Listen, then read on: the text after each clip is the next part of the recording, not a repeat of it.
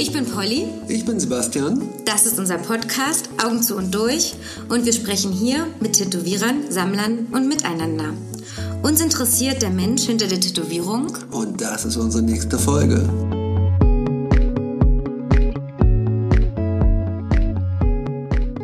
Vor elf Jahren habe ich einen Tätowierer überredet, seine Initialen in einen Anker rein zu tätowieren, obwohl er es nicht wollte. Deswegen habe ich auf meinem Bein einen Anker mit einem Herz mit einem C.K.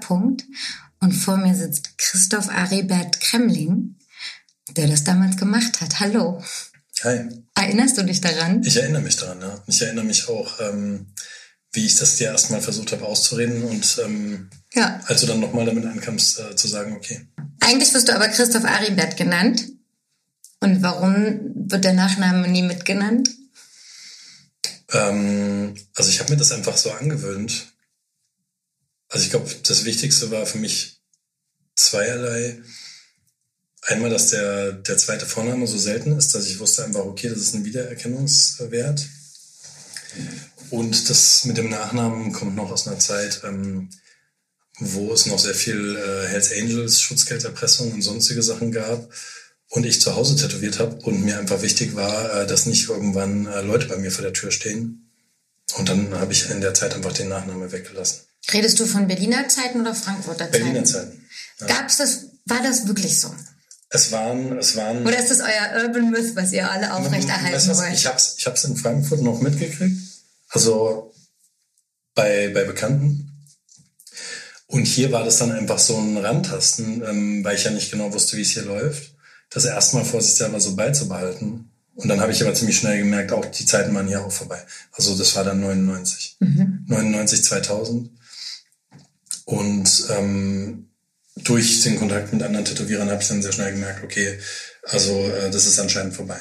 Und spätestens, als ich meinen Laden äh, in Kreuzberg aufgemacht habe, wo alle gesagt haben, das geht nicht, Fantasy-Tattoo von Frank Weber ist dort, Ah, okay. Ähm, und Sim und ich haben gesagt, okay, wir wollen aber hier, also wir haben den Laden hier gefunden und wir machen das. Und da haben wirklich noch einige so uns das versucht auszureden. Und der war aber so ein bisschen manchmal gesagt so, hey, bring it on, mir ist alles egal, ich lasse mir nichts vorschreiben. Und ich so, äh, okay, du bist zehn Jahre älter, zehn Jahre länger am Tätowieren, äh, probieren wir es mal aus. Und dann kam auch wirklich Frank Weber. Ach krass. Und ich dachte dann so, Scheiße. Und, und, der war aber dann nur so, ähm, der wollte sich das angucken und hat dann gemeint, naja, hier mit eurem Kunstscheiß, ihr seid keine Konkurrenz, macht mal. Echt? Ja, dann, dann so. Und das war die Freigabe. Das war sozusagen die, die Freigabe, ja. Also der hat das irgendwie dann toleriert oder akzeptiert dann. Also erster Laden war in Kreuzberg. Genau. In welchem Jahr? Ich glaube, das war wirklich 2001, 2002.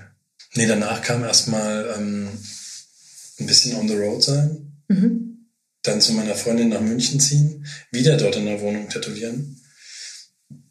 Und dann, als ich nach Berlin zurückgekommen bin, 2006 kam Blut und Eisen. Ja. Mhm. Eigener Laden in Berlin, bei uns ist 2004 Low Brow Tattoo Parlor aufgemacht und da war genau dasselbe Thema immer noch. Wie ist es hier? Keinen kannst du fragen. Ja. Und wir haben uns auch entschieden, sicherheitshalber Hinterhof ja, es war schon erstmal das Bedürfnis, abgeschieden zu tätowieren, also jetzt nicht Walk-in zu haben, aber dieses Thema war grundsätzlich auch immer da. Was ist, wenn jemand kommt? Äh, wie können wir das umgehen? Äh, da ja, gibt's jetzt nicht nur Hells Angels, die da klopfen könnten, sondern genau. und das war 2004 auch noch ein Thema, kann ich mir vorstellen, wie es zu deiner Zeit dann war, da war es ja noch ein bisschen heißer. Und tatsächlich habe ich ähm, auch mal diese, den Satz von Frank Weber gehört, dass es ab irgendeinem Datum zu aufwendig war, das alles zu erpressen. Und da war für mich auch so final das, okay, alles klar, gut, das mal zu hören. Ja. Aber es war wirklich nicht ein, so ein Cowboy- und äh, Indianerspiel, sondern mhm. schon ernsthaft, okay, wir müssen überlegen, den Laden aufzumachen was machen wir, wenn die den uns einschmeißen, wie gehen wir mit Drohungen um. Das sind im Businesskonzept ernsthafte Sachen gewesen mhm. und nicht irgendwelche lustigen Geschichten.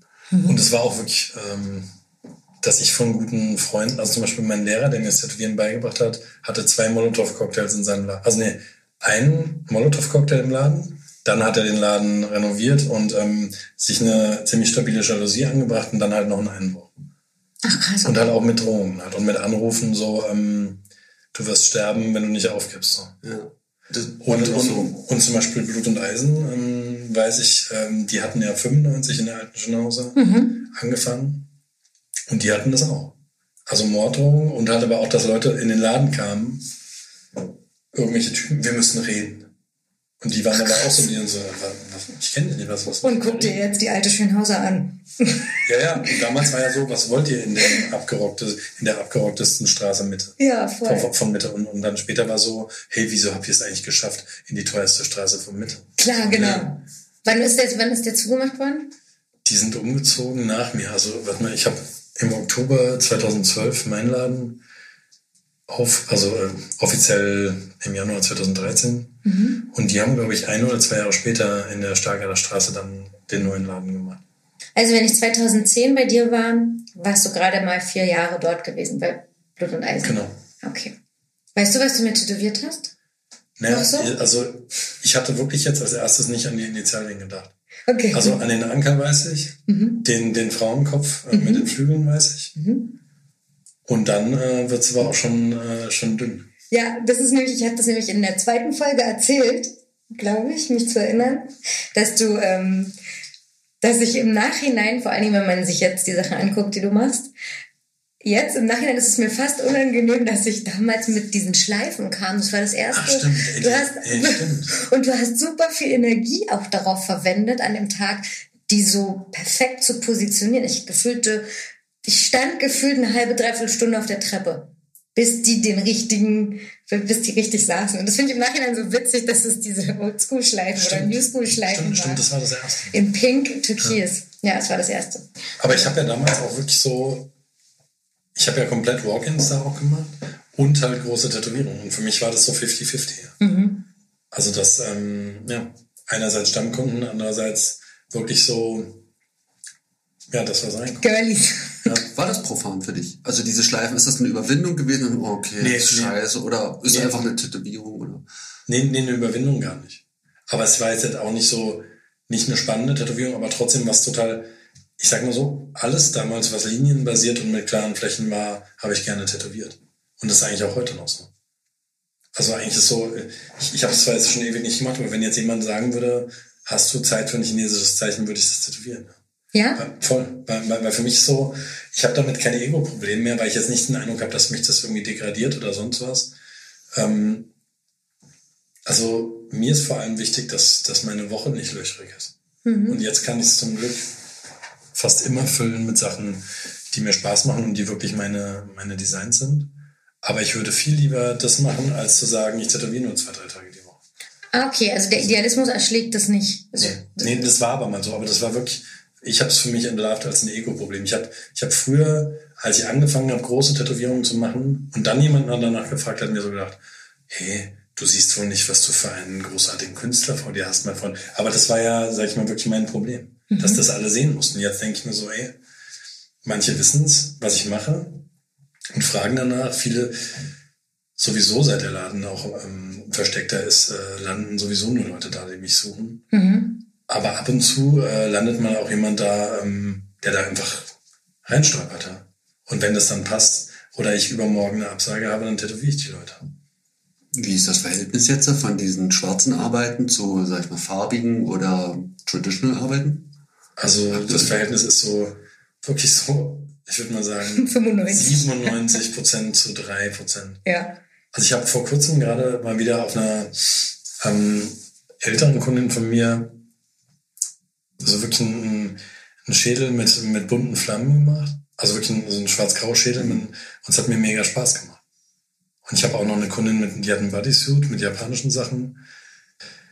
Ich hatte, ich hatte mich ja wirklich zehn Jahre, hatte ich ziemlich viele japanische Sachen mhm. gemacht. Und auch immer größer. Und plötzlich war es dann so, als äh, zwei Bodysuits fertig waren und noch ein paar Arme, dass ich keine neuen Termine mehr dafür bekommen habe.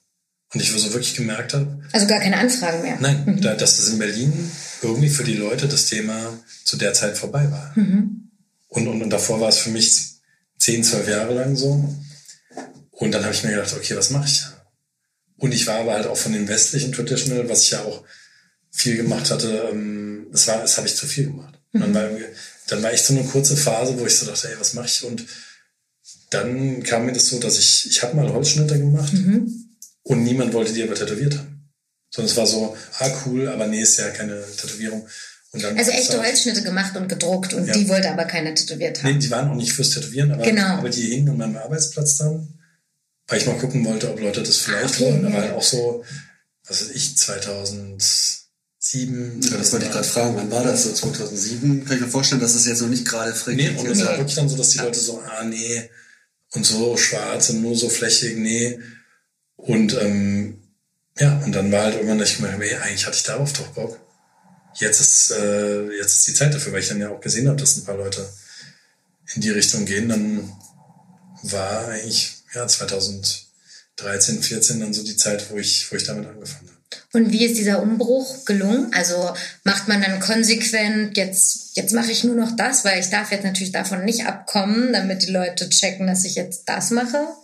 Also hast du dich da in so ein Korsett begeben, dass es jetzt, jetzt musst du es durchziehen, wenn du jetzt auf Holzschnitt gehst? Nee, ich habe erstmal ähm, auf meinem Profil einfach die Sachen dann gepostet. Dann habe ich irgendwann gemerkt, dass man überhaupt nicht mehr, dass das dann wie so ein random Profil wurde, weißt du, so, so Allrounder-mäßig, weil mal so eine Tätowierung, mal so eine Tätowierung. Ja. Und da ich dann so gemerkt habe, dass ich selber, weil, weil die Leute haben ja wirklich bei diesem Instagram-Ding keine Zeit mehr. Also es ist dann wirklich so, ähm, wenn die, die wollen ja wissen, was macht der.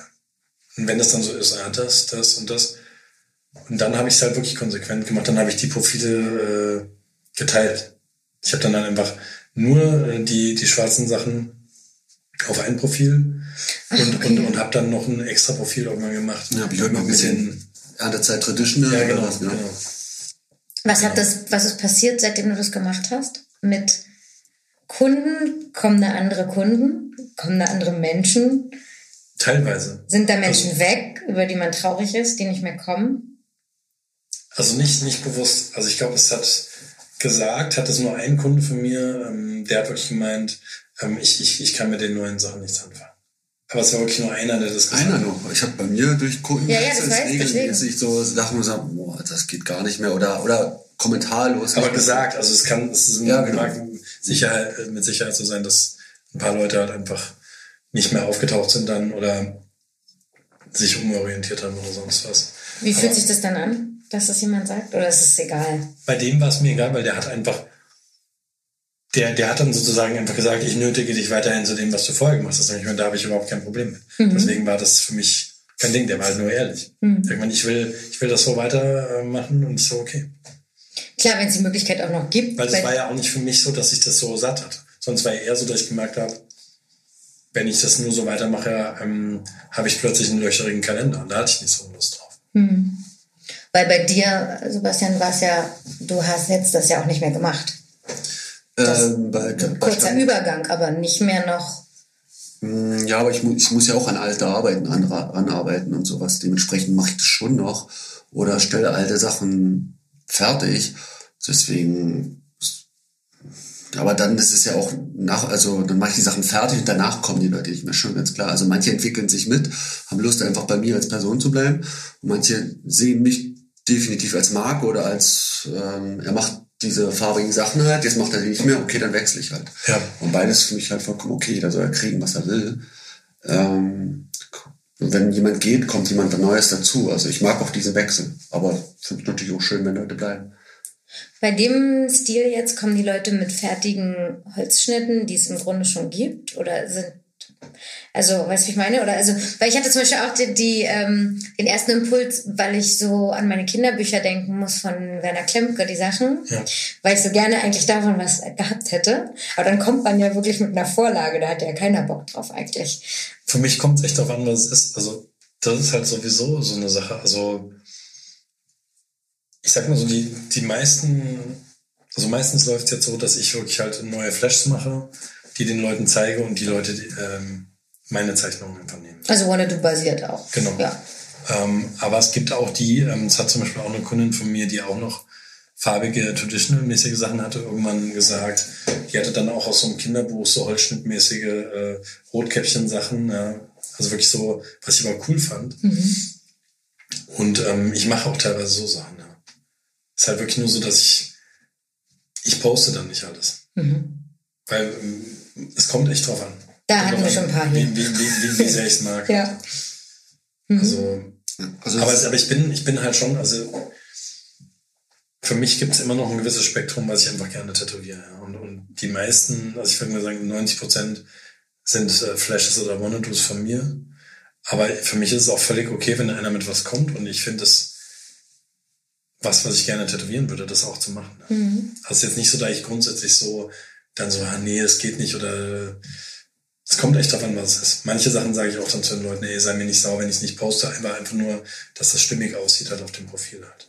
Hast du das Gefühl, man muss Leuten sagen, sei nicht sauer, wenn ich es nicht poste? Ich habe schon, weil, weil, ich, weil ich den Eindruck habe, dass viele Leute sich darüber freuen. Dass sie, oder dass sie denken, wenn man es nicht macht, dass irgendwas damit nicht stimmen würde. Äh, bist du damit nicht so zufrieden oder ist es jetzt nicht deine Lieblingstätowierung oder sonst was? Also äh, das habe ich echt schon, also dass das dann auch manche Sachen, die ich, ich mache das ja auch nicht immer, wenn die Sachen fertig werden. Wenn ich dann einen Monat später was poste und so jemand mir schreibt, oh cool, ich dachte, das wird gar nicht mehr passieren. Oder ich dachte schon, du magst es nicht. Also es ist wirklich, ich höre das echt oft, dass viele Leute sich da was zu denken hat. Mhm. Dass es dann was zu bedeuten hat. Hm. Richtest du dich danach oder sagst du konsequent, mir ist wichtig, was, also ich entscheide, was drin ist oder sagst du, okay, dem ist es echt wichtig, den setze ich rein oder ist es, ist es ein Qualitätsmerkmal in deiner Online-Galerie zu sein oder ist es, wie, wie siehst du deine Online-Galerie? Hm. Also das Gute ist ja, dass ich schon mal nicht weiß, wem es so super wichtig ist, weil die meisten Leute es nicht äußern. Mhm. Deswegen fühle ich mich ziemlich frei, einfach auszuwählen, was ich gerade stimmig finde. Und manchmal ist es auch wirklich nur das Foto oder das Licht auf dem Foto, was ich total doof finde. Also nicht als Ausrede, sondern tatsächlich. Nee, nee, nee tatsächlich. Fotografischer Anspruch. Nee, nee, also kennt ihr das, wenn, oder du jetzt, wenn du weißt, wie die Tätowierung in echt aussah und du merkst, die sieht auf dem Foto langweilig, platt oder die Linien sehen dünner aus auf dem Foto oder irgendwas stimmt nicht. Ich will einfach nicht, dass man so erklären muss, in echt sieht's gut aus. Was ist also dann so? Klar, das machen ja viele, genau. Und klar, klar gibt so, ah, it's a little bit sorry for the bad picture. Ich ja. meine, ähm, ich, ich glaube jetzt nicht, dass da alle Fotos gut sind, aber zumindestens, dass ich den Eindruck habe, die Tätowierung sieht ungefähr so aus, wie ich es mhm. zeigen will. Und es gibt wirklich manchmal, dass so viel Glanz oder so viel, ja, sich da verändert, dass ich dann das Foto auch deswegen rauslasse und wartet, wenn ich die Leute nochmal sehe. Mhm. Deswegen 50-50 würde ich sagen. Also es ist jetzt nicht ein Qualitätsmerkmal, wenn die Leute da reinkommen, weil ich eigentlich schon echt mit allen Sachen, die ich tätowiere, ziemlich zufrieden bin. Es ist halt wirklich eher so, wie, wie kommt das rüber auf dem, auf dem Foto und. Mhm. Apropos 50-50. Die Fragen, ne? Hm. ich bin auch von einer Minute auch aufgefallen. Ich habe aber festgestellt, wir brauchen überhaupt kein Warm-up, aber ich stelle die Fragen der Gewohnheit halber trotzdem nochmal. Klar. Die Quickies. Hast du um Lust? Vergleichbarkeit zu schaffen. Ähm, die Quickies. Rotary oder Spule, Christoph? Spule. Streetshop oder Privatstudio? Privatstudio. iPad oder Handarbeit? Handarbeit. Freehand oder Stencil? Ähm, beides. Beides. Beides. Ähm, lieber Tattoo Flash, Wanna-Do oder Custom Design? Mittlerweile lieber Wanna-Dos. Mhm. Walk-in oder Stammkunde, was bevorzugst du? Ähm, ist mir ehrlich gesagt beides recht. Mhm. Aber meistens läuft es auf einen äh, Stammkunde hinaus, weil wir meistens kein, also Walk-ins sehr selten nur machen. Mhm. Äh, weiter geht's mit äh, lieber ein Backpiece oder ein Handrücken? Auch mittlerweile lieber ein Backpiece. Mhm. Ja. Ähm, Willenskraft oder Lidocain, TKX, Emla und Co. Ich finde Willenskraft gut. Außer die Leute sind so am rumzappeln, dass man keine gute Tätowierung mehr machen kann. Aber ich finde sonst echt, finde ich es gut, wenn es ohne geht. Bei Aber dir selbst? Auch. Okay. Auch, ja. Und es ist, ähm, die Leute bringen das selber mit, müssen sich selber drum kümmern oder du sagst, das geht klar, das nicht klar. Gibt es da Regeln? Ich habe echt äh, ganz wenige Leute, die es nur benutzen bei mir. Mhm. Also die meisten schaffen das so und ähm, wenn, bringen Sie sich das selber mit. Okay. ähm, letzte Frage. Was ist der wichtiger Inhalt oder Form? Auch beides. Auch beides. Also jetzt bei dem, bei dem Design, oder? Mhm. Ist witzig, ich habe auf der Fahrt hierher gedacht, dass es mir oft heutzutage ein bisschen fehlt, ähm, der Inhalt oft. Also, mhm. dass mir der Inhalt oft fehlt. Weil, weil die Leute also ich, ich habe echt nur noch wenige Leute, die von sich aus den Inhalt mit reinbringen. Echt? Ja, weil das würde. Sebastian jetzt wahrscheinlich Ja, äh, anders sagen, ne? Aber wegen die, also weil man zu dir wegen des Inhalts kommt. Also zu ihm kommen ja viele Leute allein, schon allein, weil, also, weil man weiß, es bräuchte fast schon den Inhalt, bevor er Genau. tätig Ja, das wird. ist dann schon die Schattenseite, dass es jetzt äh, so eine Ausmaße annimmt, dass es, ich muss mir erstmal eine Geschichte ausdenken. Das möchte ich auch immer wieder, so soll es nicht sein. Ich Genau. kann keine Geschichte ausdenken. das ist halt auch was, ich habe das früher, ähm, also durch die Leute, mit denen ich ganz früher gearbeitet habe, also Slim auch, mit dem ich den Laden hatte, der war extrem auf Inhalt so. Und ich, ich fand das halt auch, und ich sehe es auch immer noch so, und ich finde, eine Tätowierung hat einen ganz anderen Wert für einen, wenn die halt einen Inhalt hat, ja. Als wenn man einfach nur sagt, ich sammle halt irgendwelches Zeug, was ich cool finde. Mhm. Aber ich habe eine Zeit lang wirklich die Leute damit genötigt, weil ich den Inhalt wollte. Und ich habe auch irgendwann gemerkt, dass das auch dann so wurde, dass Leute äh, Inhalt rechtfertigen müssen und sich schnell was ausdenken, damit sie sich wieder tätowieren lassen können.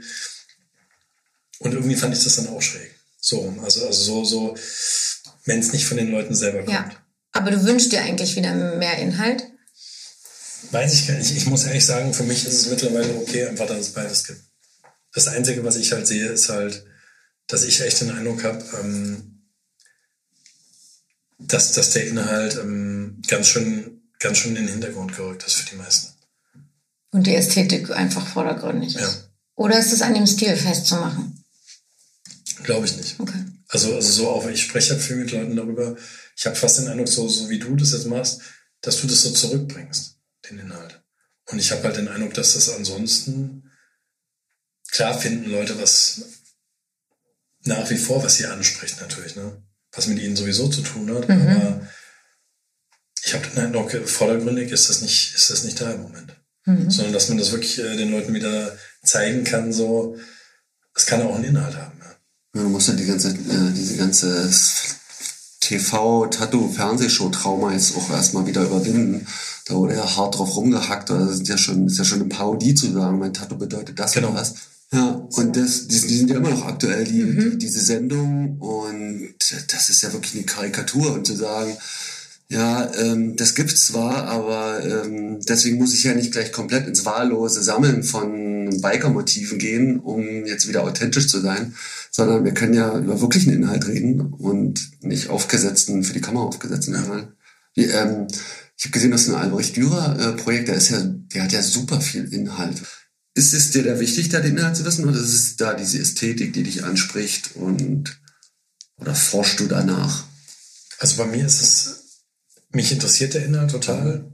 Aber bei Dürer war es wirklich für mich ähm, auch, sage ich mal, fast ein Zufall, ähm, weil ich habe ich hab eigentlich nie vorgehabt, irgendwie jetzt äh, einfach Arbeiten von jemand anderes zu nehmen, um die zu tätowieren. Hm. Und ich war halt in Nürnberg äh, in dem Dürerhaus, wann war das? Ich glaube, letzten Winter, genau, das war noch 2018. Hm. Und ich war halt dort und ich, ich fand's, mich hat das so nochmal getriggert, weil, weil das schon viele Inspirationsquellen waren für diese ganze Sache, die ich, die ich mache. Aber ich habe halt nie eins zu eins ein Dürer-Ding sozusagen genommen. Mhm. Und dort war es aber so, da ich dann einfach gesagt habe, ey, ich, ich habe Lust drauf Hm.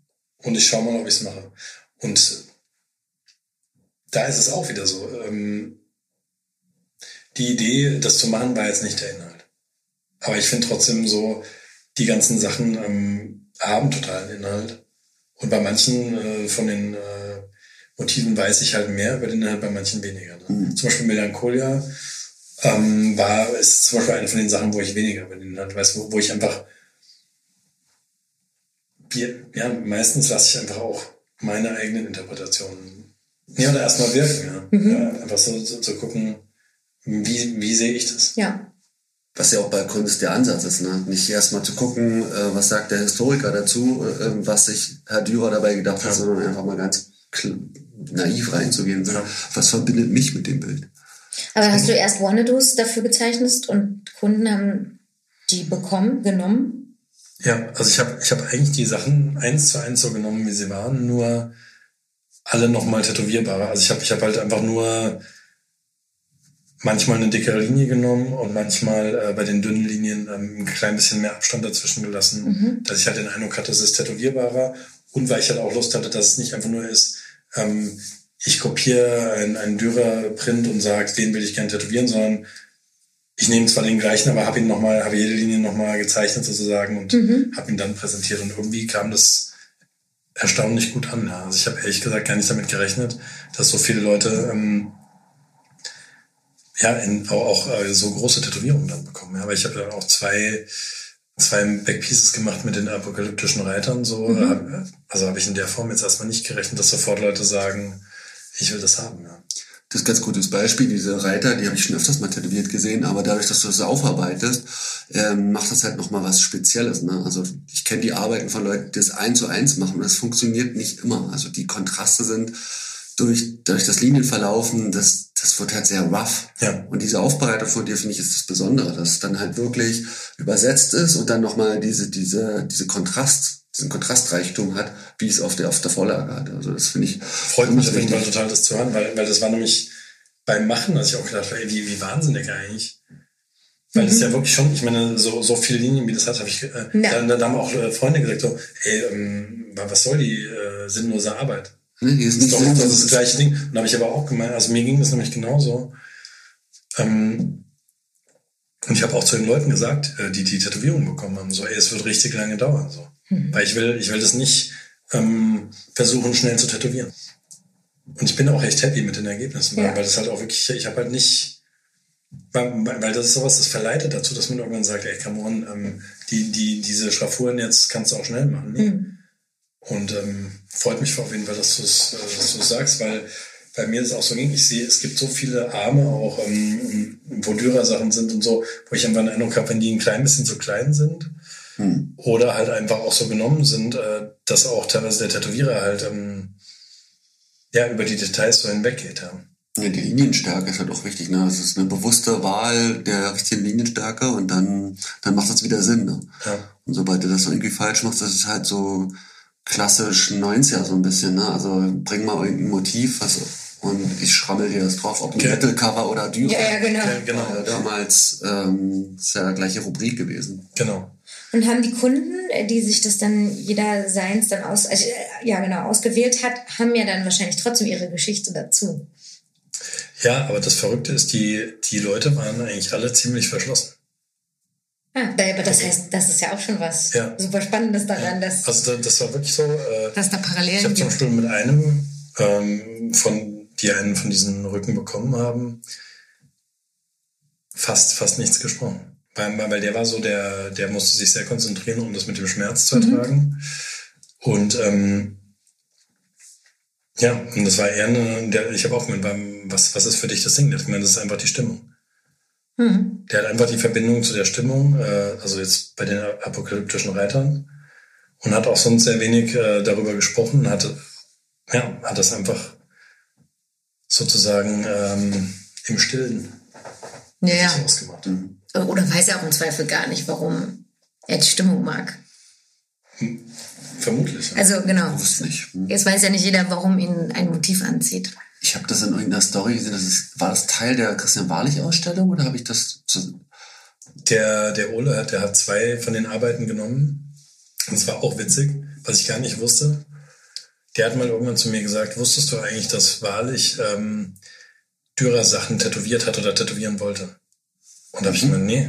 Und da hat er gemeint so, guck mal, ich habe so ein altes Buch, vielleicht kennst du das auch, ähm, von Adolf Sparmer, die Tätowierungen in den deutschen Hafenstädten. Und das hat so ein kleines historisches Buch, was ich habe, aber was ich jetzt nie von vorne bis hinten durchgelesen habe.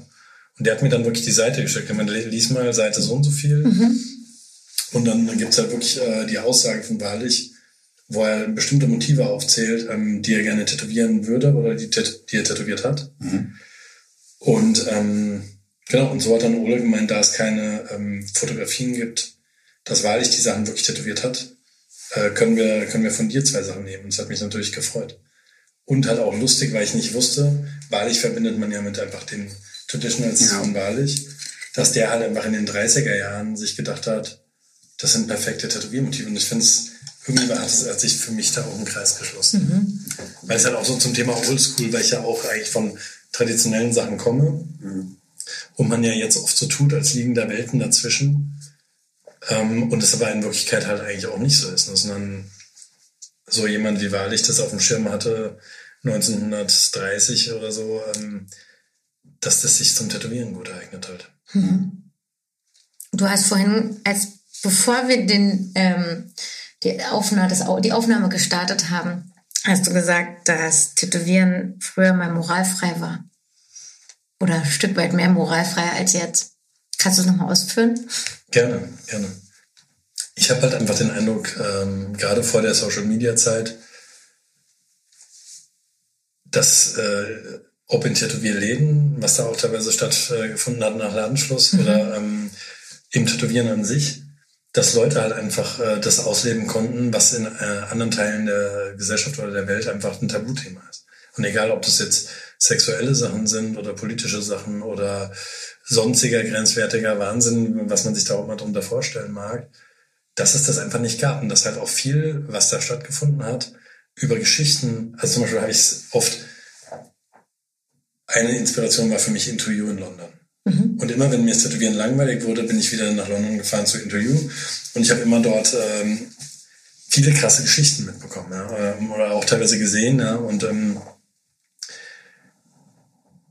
ja, und, und das war halt alles vor der Social Media Zeit, wo einfach keiner sich denken musste, so, was denken sich die Leute so? Oder, oder, oder ähm, gibt jetzt Fotos von mir oder sonst was? Also bei Interview war es halt viel auch mit Drogen, was mit mir nicht so viel zu tun hat, mhm. weil ich einfach keine nehme. Aber ähm, ich einfach dort gemerkt habe, okay, es ist einfach komplett, sage ich mal, grenzenlos, äh, wie, wie Leute dort äh, leben und auch was sie teilweise tätowieren. Ja. Also mhm. ich, es gibt auch jetzt Tätowierungen, äh, die ich äh, dort gesehen habe, die ich wo ich einfach weiß, okay, die, die kann man auch eigentlich gar nicht benennen, mhm. weil es absolute Tabuthemen sind, so, mhm. von der Art und Weise. Und wo ich einfach den Eindruck hatte, Into You war einfach der Laden, der einfach diese Grenzen sprengen wollte. Also zum Beispiel auch mit Gesichtstätowierung. Mhm. Das ist einfach, ähm, auch jetzt schon eine Weile zurück, so im Jahr 2000 rum, sich Tätowierer total aufgeregt haben, also weltweit, dass die Leute dann einfach äh, Gesichtstätowierungen machen dort zum Beispiel und einfach so gesagt haben, das geht nicht, das bringt das Tätowieren in Verruf. Und die sich gesagt haben, wie soll das Tätowieren das Tätowieren in Verruf bringen? So. Oh, das ist ein so schöner wir, Satz. Wir, wir, wir machen das. Halt. Ja. Aber Gesichtstattoo ist ja jetzt, also in Friedrichshain, ähm, fast schon en vogue. Wahrscheinlich dank Interview, die ja da anscheinend Vorreiter waren, dass sie dann gesagt haben. Das sind ja eher die neuen Kids. Sind ja Aber ich fand das halt so, so spannend, weil, weil ja wirklich auch Mario von Blut und Eisen ja. hat sich ja damals von, von Curly äh, Sachen ins Gesicht machen lassen. Mhm. Also erstmal so auf der Backe und dann so ein, die hat das halbe Gesicht mit Linien. Und das haben auch, weiß ich noch, wie Leute geredet haben, dass viele innerhalb der Tätowierwelt fanden, es ist zu wild. Und, mhm. ähm, und die Leute von aus der Zeit, die Gesichtstätowierungen hatten, das waren auch für mich Leute, die ich an einer Hand abzählen konnte. Und das war Mario von Blut und Eisen, das war Tess, der dann auch später bei Interview gearbeitet hat. Ähm, Thomas Thomas, der dann auch bei Interview gearbeitet hat. Ähm, ja, und dann, dann muss ich schon nachdenken aus der mhm. Zeit. Ne? War, wenn du die kennst, waren die wirklich wild? Also das so in meiner Vorstellung oder nach meinen Erfahrungen sind die damals, sind ja wirklich wilde Leute gewesen, die das gemacht haben, weil es eben nicht so gängig war, mhm. was jetzt heute ja teilweise zu bezweifeln ist, ob da wirklich ein wilder Charakter dahinter ist in der jeder Gesichtsreview. Oder war das damals auch schon mehr Sein als Schein? Kannst du das beurteilen, oder? Die Leute, die ich jetzt aufgezählt habe, äh, habe ich eigentlich immer als ziemlich eher zurückgezogene Leute erlebt, die sich eigentlich die, vor allem sieben Tage die Woche mit Tätowieren beschäftigen. Mhm. Und wild, glaube ich, in dem Sinne ähm, einfach sehr, sag ich mal, weit von der Gesellschaft entfernt, vor allem fürs Tätowieren und im Tätowieren leben und sich dann auch manchmal erschrecken, äh, wenn man da mal rausgeht, wie die Leute auf die Gesichtstätowierung reagieren. Sie einfach in dieser Blase sind. Und ja, ja no, so, total in der Blase. Also ich habe das zum Beispiel bei, bei Z auch und bei Tess, die dann so, äh, wenn sie von Brighton zurück nach London gefahren sind mit dem Zug und die krassesten Hooligans dann einen Faustkampf mit dem Gesichtstätowierten wollten, äh, gemerkt haben, so, äh, ich glaube, ich nehme nächstes Mal lieber ein Taxi, mhm. auch wenn es sehr teuer ist weil, ähm, weil die halt auch in dem Sinne nicht so wild unterwegs waren, mhm. ne? sondern halt eher, was weiß ich, auf anderen grenzüberschreitenden. Äh, ich, ich, ich glaube halt, ja. Also Social Media macht das glatt. Ich merke halt jetzt auch, da ich, ich habe ich hab nicht so konkrete Sachen genannt.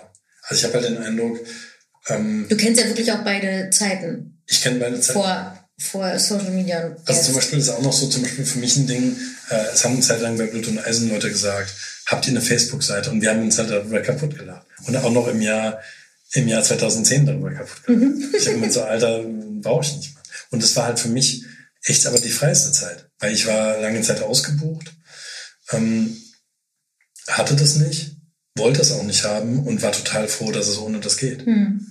Und hatte halt auch mir damals vorgestellt, dass das auch viele Jahre noch so weitergeht. Mhm. Und irgendwann, äh, als ich meinen Laden dann auch versteckt im Hof irgendwie aufgemacht habe, habe ich dann irgendwann einfach so, es war so ein Gefühl, habe ich gemerkt, ah, ich glaube, das geht schief, wenn ich das nicht bald mache. Mhm. Weil dann Leute schon so fragen, ah, wie findet man dich und so. Ich dann so gemerkt habe, ja, okay, ich kann jetzt nicht für immer, ich hatte so ein Nokia-Handy, meine Stammkunden hatten die Nummer, das war's. Was würdest du jemandem sagen, der, was weiß ich, wie zum Beispiel Sebastian Brade, der wehrt sich ja auch noch gegen Instagram. Den kenne ich zum Beispiel gar nicht. Nee? Ja, weil er nicht bei Instagram ist. Richtig. Vielleicht deswegen. Der, der wehrt sich dagegen. Genau, also was würdest du jemandem sagen, der da auch daran hängt, dass das mal ein anderes Business war und auch, er kennt die Zeiten auch, wo das alles nicht nötig war, aber jetzt natürlich auch sagt, ja krass, ne? es gibt Leute, die denken, man tätowiert gar nicht mehr, man ist vielleicht auch gar nicht ja. mehr da, so nach dem Schema.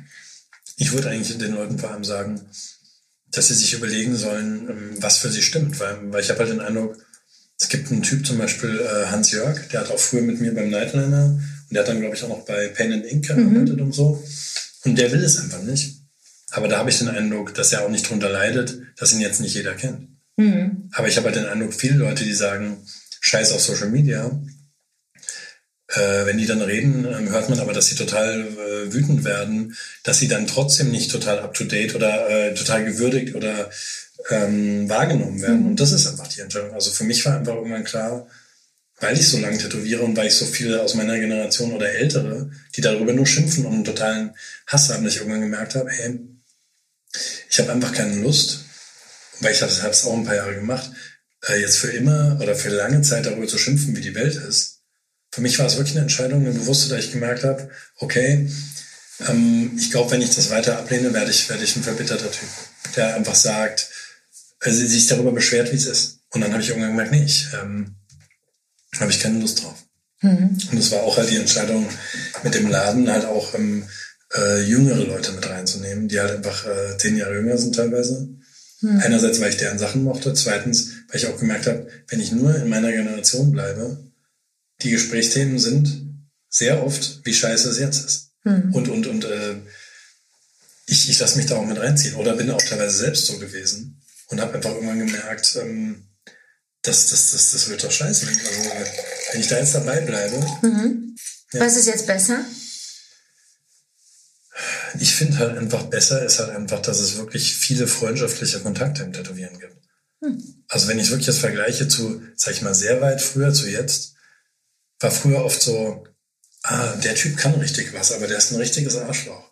Und der andere ist nett, aber der kann nicht so gut tätowieren. Hm, was soll ich jetzt machen? Und jetzt kann man halt einfach sagen, hey, der Typ ist mir sympathisch und macht geile Tätowierungen. Mhm. Oder, ähm, genau, oder in dem Laden fühle ich mich wohl und die machen coole Tätowierungen. Mhm. Und früher war für mich echt oft so das Ding, äh, soll ich in den coolen Laden, wo alle ein Ego-Problem haben und ich mich richtig unwohl fühle, oder zu den netten, äh, wo ich nicht so viel dazulerne. Mhm. Also, und das ist, das, ich finde das Gute für jetzt ist halt, man kann sich entscheiden. Man, man, man muss sich auch nicht schlecht behandeln lassen. Mhm. Früher war ja, oft so, na, da gehe ich halt durch, weil der Typ ist äh, so gut und äh, es gibt keinen, ähm, der ihm das was erreichen kann mhm. oder so. Krass, ja. Ich finde, die Vorteile von Social Media ist ja definitiv auch die Unabhängigkeit von Conventions, äh, Tattoo-Zeitungen, Tattoo-Läden und sowas. Also die Nachteile na, sind ja offensichtlich, die werden ja hart diskutiert, aber ja. man muss ja doch mal Vorteile sehen. Ja. Und Unabhängigkeit, jetzt vielleicht nicht vom Smartphone oder von dem, was man ja aber auch kontrollieren kann, wenn man einen starken Willen hat, aber Unabhängigkeit oder Freiheit in dem Sinne, das sind klare Vorteile. Ja. Bist du unabhängig von Likes und Follower-Verlusten oder zu gewinnen? Wie man so unabhängig äh, Machst du dich davon frei? Ja. Nö. Also, oder hat also casht auf dich? Nee, also, also, also davon bin ich nicht frei, aber, aber nur auf der Ebene, weil ich merke, dass es halt einfach wirklich eine Relevanz hat. Also ich habe das auch, zum Beispiel war das für mich am Anfang wie so ein Zwang. du postest zu selten was. Mhm. Und ich so, ja, aber ich habe keinen Bock so regelmäßig. Weißt du, das war wirklich wie, wie so ein Teenager dann wieder. Mhm.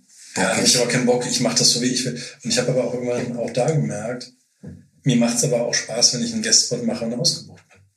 Und nicht Leute dann sagen, ja, leider gab es nur einen Termin. Und ich habe wirklich gemerkt, was für mich halt erstmal so ein Upturn war, dass ich den Eindruck hatte, ich habe in der analogen Welt mir was aufgebaut und plötzlich war das wie so zweigespalten, so, aber in der digitalen kennt ich keine Sau.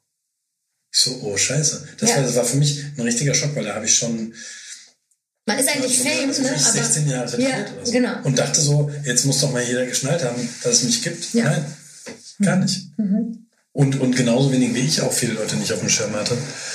Und ähm, ja, und dann habe ich auch gemerkt, ähm, ich merke dass ich die Frage komplett vergessen habe. Ja, ob du davon, genau, ob du davon so, von abhängig bist von diesen, genau, von dieser Wertschätzung über Social Media dann, ein Like oder kein Like, mehr Follower oder ein Followerverlust. Auf eine Art schon, weißt du was, also Followerverlust, äh, das nehme ich gar nicht wahr. Mhm. Also ich merke das nicht. Aber was ich merke, ist halt, dass es eine Zeit lang für mich krass war, als ich, äh, weil ich so spät angefangen habe mit Social Media, dass es fast war für mich wie Negativwerbung, weil ich dachte, und das sehe ich auch jetzt so, die Leute sind, glaube ich, nicht so frei, wenn nur ganz wenige Like-Zahlen dastehen, für sich zu beurteilen, ob sie die Tätowierung so toll finden, sondern dass das dann wie Anti-Werbung fast. Hm. Weißt du, so, mach eine coole Tätowierung, sie hat elf Likes. Ich weiß nicht, dann, dann denken sie, äh, viele Leute, was stimmt denn damit nicht? Ja, ja. Ist die giftig oder ist da, hm. äh, ist da, was da sonstiger ja, Schmutz ja. dran? Und, und das hatte ich halt am Anfang, als ich damit angefangen habe, habe ich wirklich gemerkt, wie nervig weil das war für mich dann wie so Anti-Werbung, weil ich ja, sag ich mal, durch die lange Zeit und durch das, was ich so, was sonst so funktioniert hat und wie lange ich ausgebucht war und so, ja, in meinem Kopf war, ja, ich bin total am Start. Mhm. Und dann dort so, äh, da, da, da war ich dann online Loser und in echt okay. Mhm. Weißt du, und das war so, es war für mich total verrückt irgendwie. Mhm. Und ähm, das hat sich dann irgendwann so angeglichen, dass ich irgendwann auch gemerkt habe, man muss es nicht so ernst nehmen. Weißt du, also irgendein Profil teilt man mein Foto und es kriegt dann 2000 Likes und auf meinem Profil hatte es dann 50. Ja. Da habe ich mir gedacht, okay, es ist alles relativ. Das habe ich aber am Anfang nicht geschnallt. Sondern für mich war das wie eine 1 zu 1 Bewertung von einer höheren Macht. Die ist nur 50 Like wert, 50 Likes Total, wert. Das und ist diese Tätowierung ja. 3000. Ja. Und irgendwann war aber klar, äh, als ich mich damit mehr beschäftigt habe, dass das alles halt auch auf eine Art Humbug ist. Ne? Also der eine kauft sich sogar Follower, der, der nächste hat einen Social genau. Media Agenten, der ja. dritte hat Glück gehabt, der vierte äh, sitzt acht Stunden am Tag am Handy. Oder und, war er da, ne? was du vorhin Oder, oder war er da. einsteigen, das ist ja auch schwierig. Und, und, und das hat mich dann aber wieder, das hat mich wieder befriedet. Weil ich einfach gemerkt habe, ey, ähm, oder auch das, äh, die eigene Wahrnehmung. Es gibt richtig gute Tätowierungen mit viel Likes, es gibt richtig schlechte Tätowierungen mit viel Likes. Und es sagt erstmal nicht so viel aus. Ja. Aber für mich war das ganz am Anfang, also bei meinem Einstieg dann so, dass ich dachte, hey, was läuft denn hier falsch? Ja. Also ich fand das dann alles total daneben. Und ja, genau, durchs Beschäftigen habe ich dann wieder gemerkt, ach so, es ist alles, es hat viele Ebenen. Ne? Genau, also total.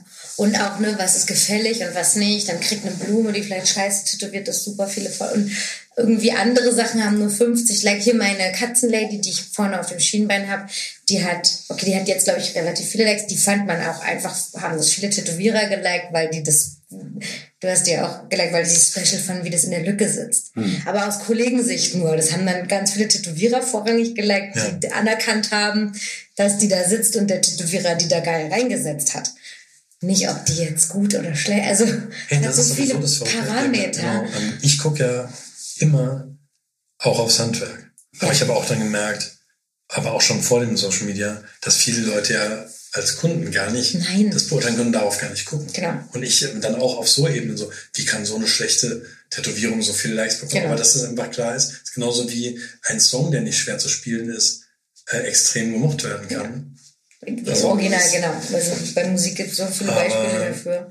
Was ich halt sagen muss, dass ich, ich nehme es schon ernst. Also das war auch so diese Nummer, auch aus meiner Generation oder vielleicht auch aus unserer. So, ja, ähm, ja ähm, mir ist es scheißegal. Weißt du, alle so, ähm, die ganzen Kids, Instagram-Kids, mit ihren tausend Followern.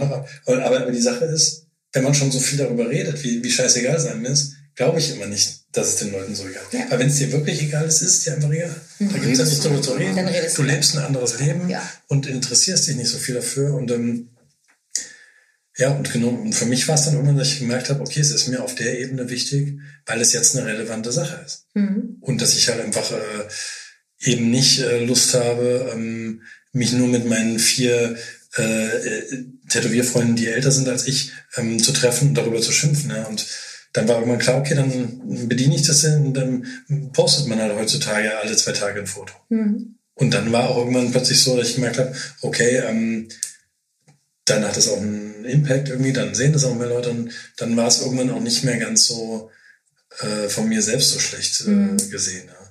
Ich fand das auch schön mit der Verbitterung, ne? Also dass man sagt, okay, wir haben da jetzt ein Symptom, Social Media, wie reagiere ich drauf, Selbstreflexion, okay, und dann zu entscheiden, ich möchte mich gegen diese Verbitterung oder dieses äh, entscheiden, bei mir war es auch so, dieses, bei mir war es wieder gegen die Gruppe sein, dieses Genau. Protestding, ich mache bewusst nicht mit. Ne? Genau.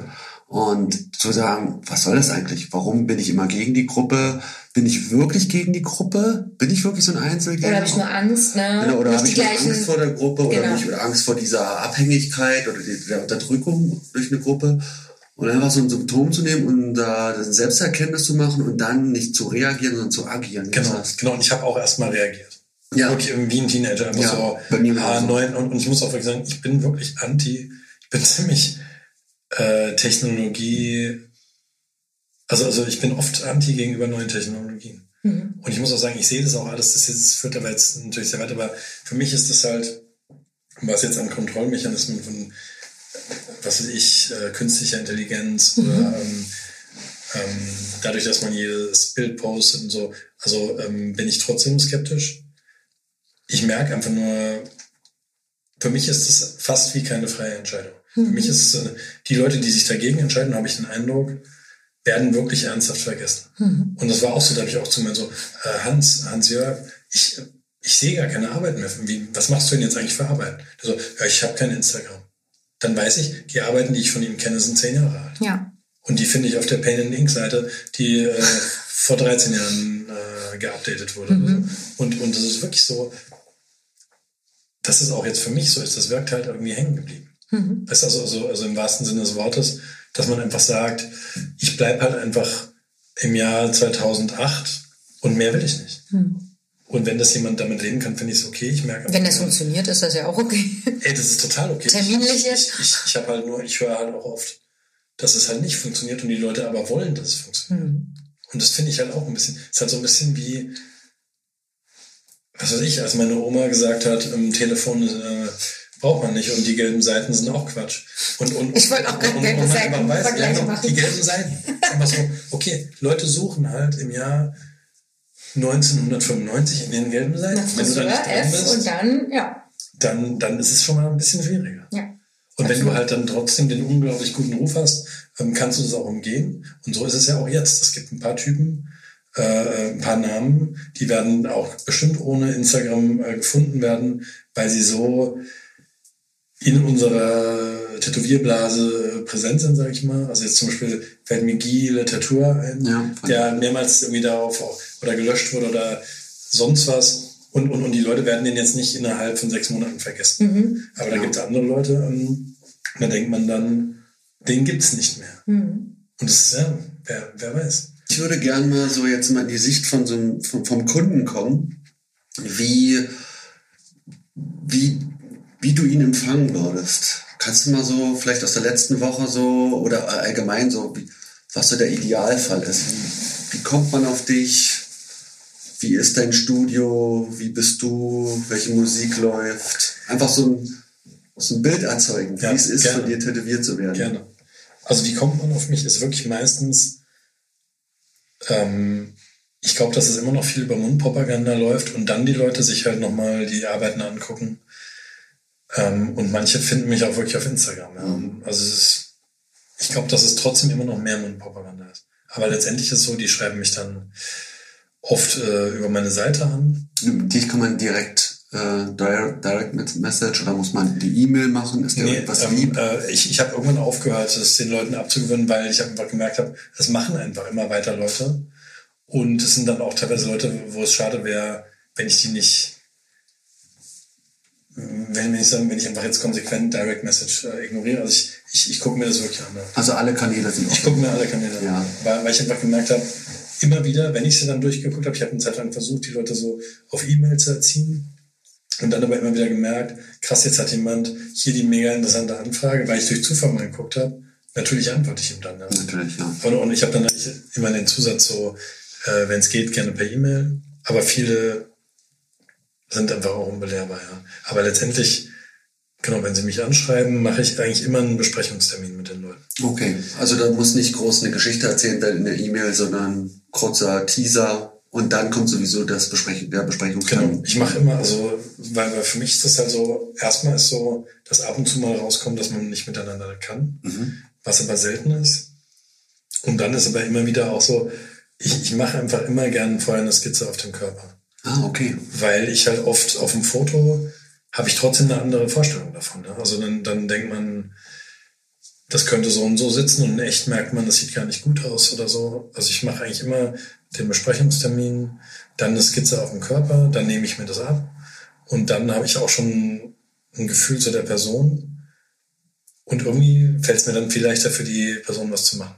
Und wie gesagt, das ist manchmal Custom Work oder auch nur ähm, was weiß ich, das Design so einpassen in eine bestimmte Lücke oder sonst was. Wann nimmst du da die Zeit für? Musst du das vor, vor deinem Termin? Hast du Genau. einen extra? Mhm. Genau, ich mache eigentlich immer morgens zwei Besprechungstermine, äh, manchmal auch abends. Und dann ähm, kommt eigentlich super schnell raus, ob, ob das stattfindet. Ja. Stimmt. Jetzt hatte ich zum Beispiel gerade einen, wo der wirklich in der E-Mail dachte ich, der will was von mir und er hat dann er hat mir dann Fotos gezeigt von irgendwelchen Tätowierern, Tätowierungen, die ich gar nicht mache. Da habe ich mir eben, ähm, könntest du es dir auch so vorstellen? Habe ihm nochmal meine Arbeiten gezeigt und er so, nee, nee, so. Dann mir, nee, dann würde ich dich echt auch zu jemand schicken, der so Sachen macht halt. Aber das ist halt auch selten. Das Wie war die halt Reaktion? so ein bisschen, ich glaube, der war so ein bisschen verwundert, aber hat es auch, glaube ich, sofort verstanden. Ah, okay. Weil der auch sehr klar war, der meinte so, nee, nee, ich will so einen Stil. Mhm. Da habe ich mir, ja, okay, aber dann würde Warum ich bist dir du auch hier? Genau. Und der hat halt einfach auch irgendwie, ja, ich habe gehört, ähm, äh, über irgendjemand von, von dem Laden, dachte halt, ähm, das wird dann trotzdem so, ja. Okay. Ich finde das ja, also man könnte jetzt denken, das ist selbstverständlich oder so, aber ich finde das schon mal ein, ein Service zu sagen, okay, ich kann dich vorher kennenlernen, weil ich mir aus Zeitgründen öfter sage, nee, wir müssen das per E-Mail machen und wir lernen uns dann erst kennen. Ich weiß aber, dass wir zusammen passen werden, bloß er weiß es noch nicht. Ja. Also, dass, dass der Kunde die Möglichkeit hat, Ja. dich als Menschen kennenzulernen und sich dann erst tätowieren lassen, also finde ich auf jeden Fall bemerkenswert. Ne? Ich mag's auch. Also so, solange das zeitlich geht, werde ich das auch so machen. Weil, ja, sobald ich ein Gefühl zu den Leuten habe, also bei manchen funktioniert es auch per E-Mail, aber oft ist es wirklich so, ähm, wie offen oder wie, wie verbohrt jemand mit was ist, ähm, merke ich oft erst, wenn ich die treffe. Hm. Und ähm, mir hat das auch viel erspart irgendwie an, an Vorbereitungen, die dann zu nichts geführt haben. Also ich habe das früher oft ohne ähm, Besprechungstermin gemacht. Und man bereitet so eine Tätowierung vor und dann kommt raus in den ersten fünf Minuten, das ist es nicht. Mhm. Und für mich war das dann, dann war ich schon so der, der grumpy äh, Oldtimer, was der dann so, ah nee, dann war für mich die Luft aufs Raus. Und dann war ich auch nicht mehr so offen für das Ding von den Leuten. Ne? Ja, klar. Und wenn das aber halt beim Besprechungstermin in zehn Minuten rauskommt, ähm, ist das für mich überhaupt kein Problem halt. Hm. Kurzer, ganz krasser Sprung. Kommst du aus einer Subkultur? Also, wie, wie, wo kommst du her? Also eigentlich? ursprünglich, also, also ich sag mal so ganz ursprünglich von den Teenage-Zeiten äh, aus Punkrock, Mhm. Punkrock und Hardcore. Das ist wirklich so meine Subkultur halt. Und halt, ähm, ja, Bist, bist du da jetzt noch drin? Ich bin da nicht mehr drin, würde ich sagen. Also ich bin da nur vom Gefühl teilweise, weil ich noch manche alten Freunde habe. Aber gefühlt fühle ich mich, ich bin nicht mehr in der Subkultur. Hm. Also ich, ich bilde mir das zwar manchmal ein, aber wenn ich ehrlich bin, äh, bin ich nicht mehr in der Subkultur. Bist nicht mehr jedes Wochenende auf Konzerten und fährst zu Festivals und Also selten, echt selten. was ja, die, sag ich mal, für mich so eine Bedingung wäre, dass man sagen kann, ich bin in der Jugendsubkultur. Genau. Sollte man noch diesen Lifestyle haben und dann einmal im Jahr zu einem Festival, das wird schwierig. Nee, also ich muss auch sagen, so mit Festival und viel auf Konzerten sein, das hat bei mir schon so aufgehört, glaube ich, echt so mit 27, 28. Aber es hängt auch damit zusammen, ich bin ja ziemlich früh Vater geworden. Ich habe ja einen Sohn, seitdem ich 21 war. Der jetzt 21 ist Der wahrscheinlich. jetzt 20 ist. Ja, dann, Genau. damals war er nämlich elf. Und den ich auch schon tätowiert habe, lustigerweise. Oh, ich habe das damals ganz oft gefragt. Wir haben darüber gesprochen, auch ob er, was ist, wenn er dann Bock hat und wie finden. Weil ich Das fand, ich so oft gefragt. ich fand es so beeindruckend, weil ich immer dachte, natürlich mit meinem elterlichen Hintergrund, dachte ich immer, wie krass muss das sein, wenn man ein Kind von einem Tätowierer-Ehepaar oder von einem Tätowierer Mama oder Papa ist. Es muss so cool sein. Wie cool kann das sein? ja, und wenn du ihn jetzt fragst, äh, ähm, Ja, so semi. semi, aber immerhin so, dass er, ähm, dass er äh, von mir tätowiert werden wollte. Darfst du sagen, was er hat? Gerne, ja. Also der, der hat so einen, einen ägyptischen Falken. Also der, der hat sich ziemlich früh mit so ägyptischen Sachen beschäftigt halt. Und, und das war wirklich, ja, das war wirklich sein Ding halt. Und das war wirklich auf dem Oberarm, so eine Tätowierung in der Größe. Und mehr nicht? Mehr nicht. Musste er mehrere Bewährungstests bestehen oder ab seinem ersten 18. Geburtstag? Was, was waren für dich Kriterien oder Aufnahmebedingungen? dass Ja, du das genau, gemacht weil hast? Für mich, für mich war es halt erstmal so, ich hatte eigentlich keinen Bock, ihn zu tätowieren. Das muss ich sagen, weil, weil, weil das. Ding ist, das kennst du ja vielleicht, Ja. je näher einem jemand steht, umso weniger, lo- also ich, ich bin da, je näher mir jemand steht, umso weniger bin ich locker. Ja. Und je lockerer ich bin, umso besser kann ich eigentlich Ja. tätowieren. Und ähm, das habe ich auch gemerkt bei so Freunden, die Freundin, mit der man zusammen das Tätowieren, ist nicht so easy wie ein Kumpel oder jemand Fremden. Ne? Und den eigenen Sohn war halt für mich so, äh, ich wollte mich eigentlich darum drücken. Irgendwann ähm, mit 16 hat er das erste Mal davon was gesagt. Und war dann so, hat sich so ein Anker auf die Hand gemalt. Das will ich. Nicht so, ja, ey, no way. und, und das hat ihn dann auch richtig angepisst. Weil ich mir, ey, auf keinen Fall. Also die Hand auf keinen Fall und von mir auf keinen Fall. Und da hatte ich schon gedacht, ja, mal sehen, wie das dann wird. Und dann habe ich auch längere Zeit nichts mehr gehört vom, vom Tätowieren und irgendwann habe ich seinen besten Kumpel aber tätowiert und auch eine ziemlich große Tätowierung auf dem Rücken. Also äh, so, so ein Kondor, ziemlich groß und dann war dann aber auch irgendwann so sein Plan, mit dem Kumpel nach Südamerika zu reisen für fast ein Jahr. Und vor dieser Reise kam er dann ähm, ein paar Monate davor und hat gemeint, ey, es ist jetzt, es ist jetzt an der Zeit. So, ich mache mit ihm die Reise so, davor, äh, du kannst, äh, kommst jetzt nicht mehr drum herum, davor wird es. Und da habe ich auch gemerkt, das ist auch eine gute Sache jetzt. Weißt du, erstmal fand ich es gut, dass er das von mir will, war für mich schon so ein Zeichen, ähm, okay, wir haben schon insgesamt, auch wenn es natürlich mit Teenage-Kids nicht easy ist, ein gutes Verhältnis. Ja. Weil wenn du deinen Vater hast, willst du dich von ihm nicht tätowieren lassen. Dann willst du ihn anpissen, gehst zu jemand anderem. Ja. Ja. Äh, das war für mich schon mal ein, ein, eine schöne Sache. Ja, voll. Und dann habe ich mir auch noch gedacht, ey, wer weiß, was in einem Jahr in Südamerika passiert. Äh, so eine Art Talisman, Empowerment und auch so Initiationsritus noch davor mit auf den Weg zu bekommen. Da hab ich mir, ey, das, das war auch so zum Thema Inhalt. Da hab ich mir, ey, das ist doch perfekt. Ich meine, warum, wenn ich das jetzt nicht mache, ist doch Quatsch. Voll. Nur, nur weil es mir schwerfällt, ihn zu tätowieren. Und dann habe ich auch ziemlich schnell dann gesagt, okay, Das ist auch so ein Stück Heimat, fällt mir gerade ein. Wenn man so auf Reisen ist, nichts, man nimmt, man hat ja nichts von der Heimat mit, aber so eine Tätowierung ist ja irgendwie mit dabei. Ne? Genau. Also irgendwie kann mir das jetzt. Genau, und ich habe auch gedacht, wirklich wie so ein, ja, äh, ja, wie ein Talisman. Und auf jeden Fall war das dann so. Und das war aber auch wirklich, ich war echt so gespannt, weil, weil ich meine, ich war echt so gespannt, weil es werden ja manche Leute, auch wenn sie tätowiert, benehmen sich ja dann wie Kinder, ja, oder können sagen, alle zwei Minuten was, bewegen sich, machen Ja. so was, können sich nicht so disziplinieren. Und ich dachte mir also, okay, wenn er das jetzt macht, wird es für mich echt schwierig. Aber der hat das komplett, der hat das komplett gut äh, genommen. Ja.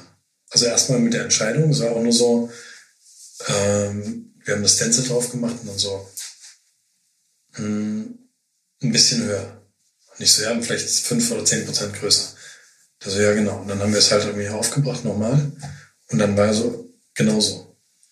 Und dann auch so, ich habe ihn tätowiert und der hat das, der hat das einfach, der hat sich entschieden. Und der hat das auch gut ausgehalten und das war wirklich, ähm, das war echt gut. Also ein schöner Tag auch. Ich stelle mir es auch ungewöhnlich vor in meiner Fantasie jetzt, dass ein Vater dann im Erwachsenenalter seinem Sohn nochmal so nahe kommt.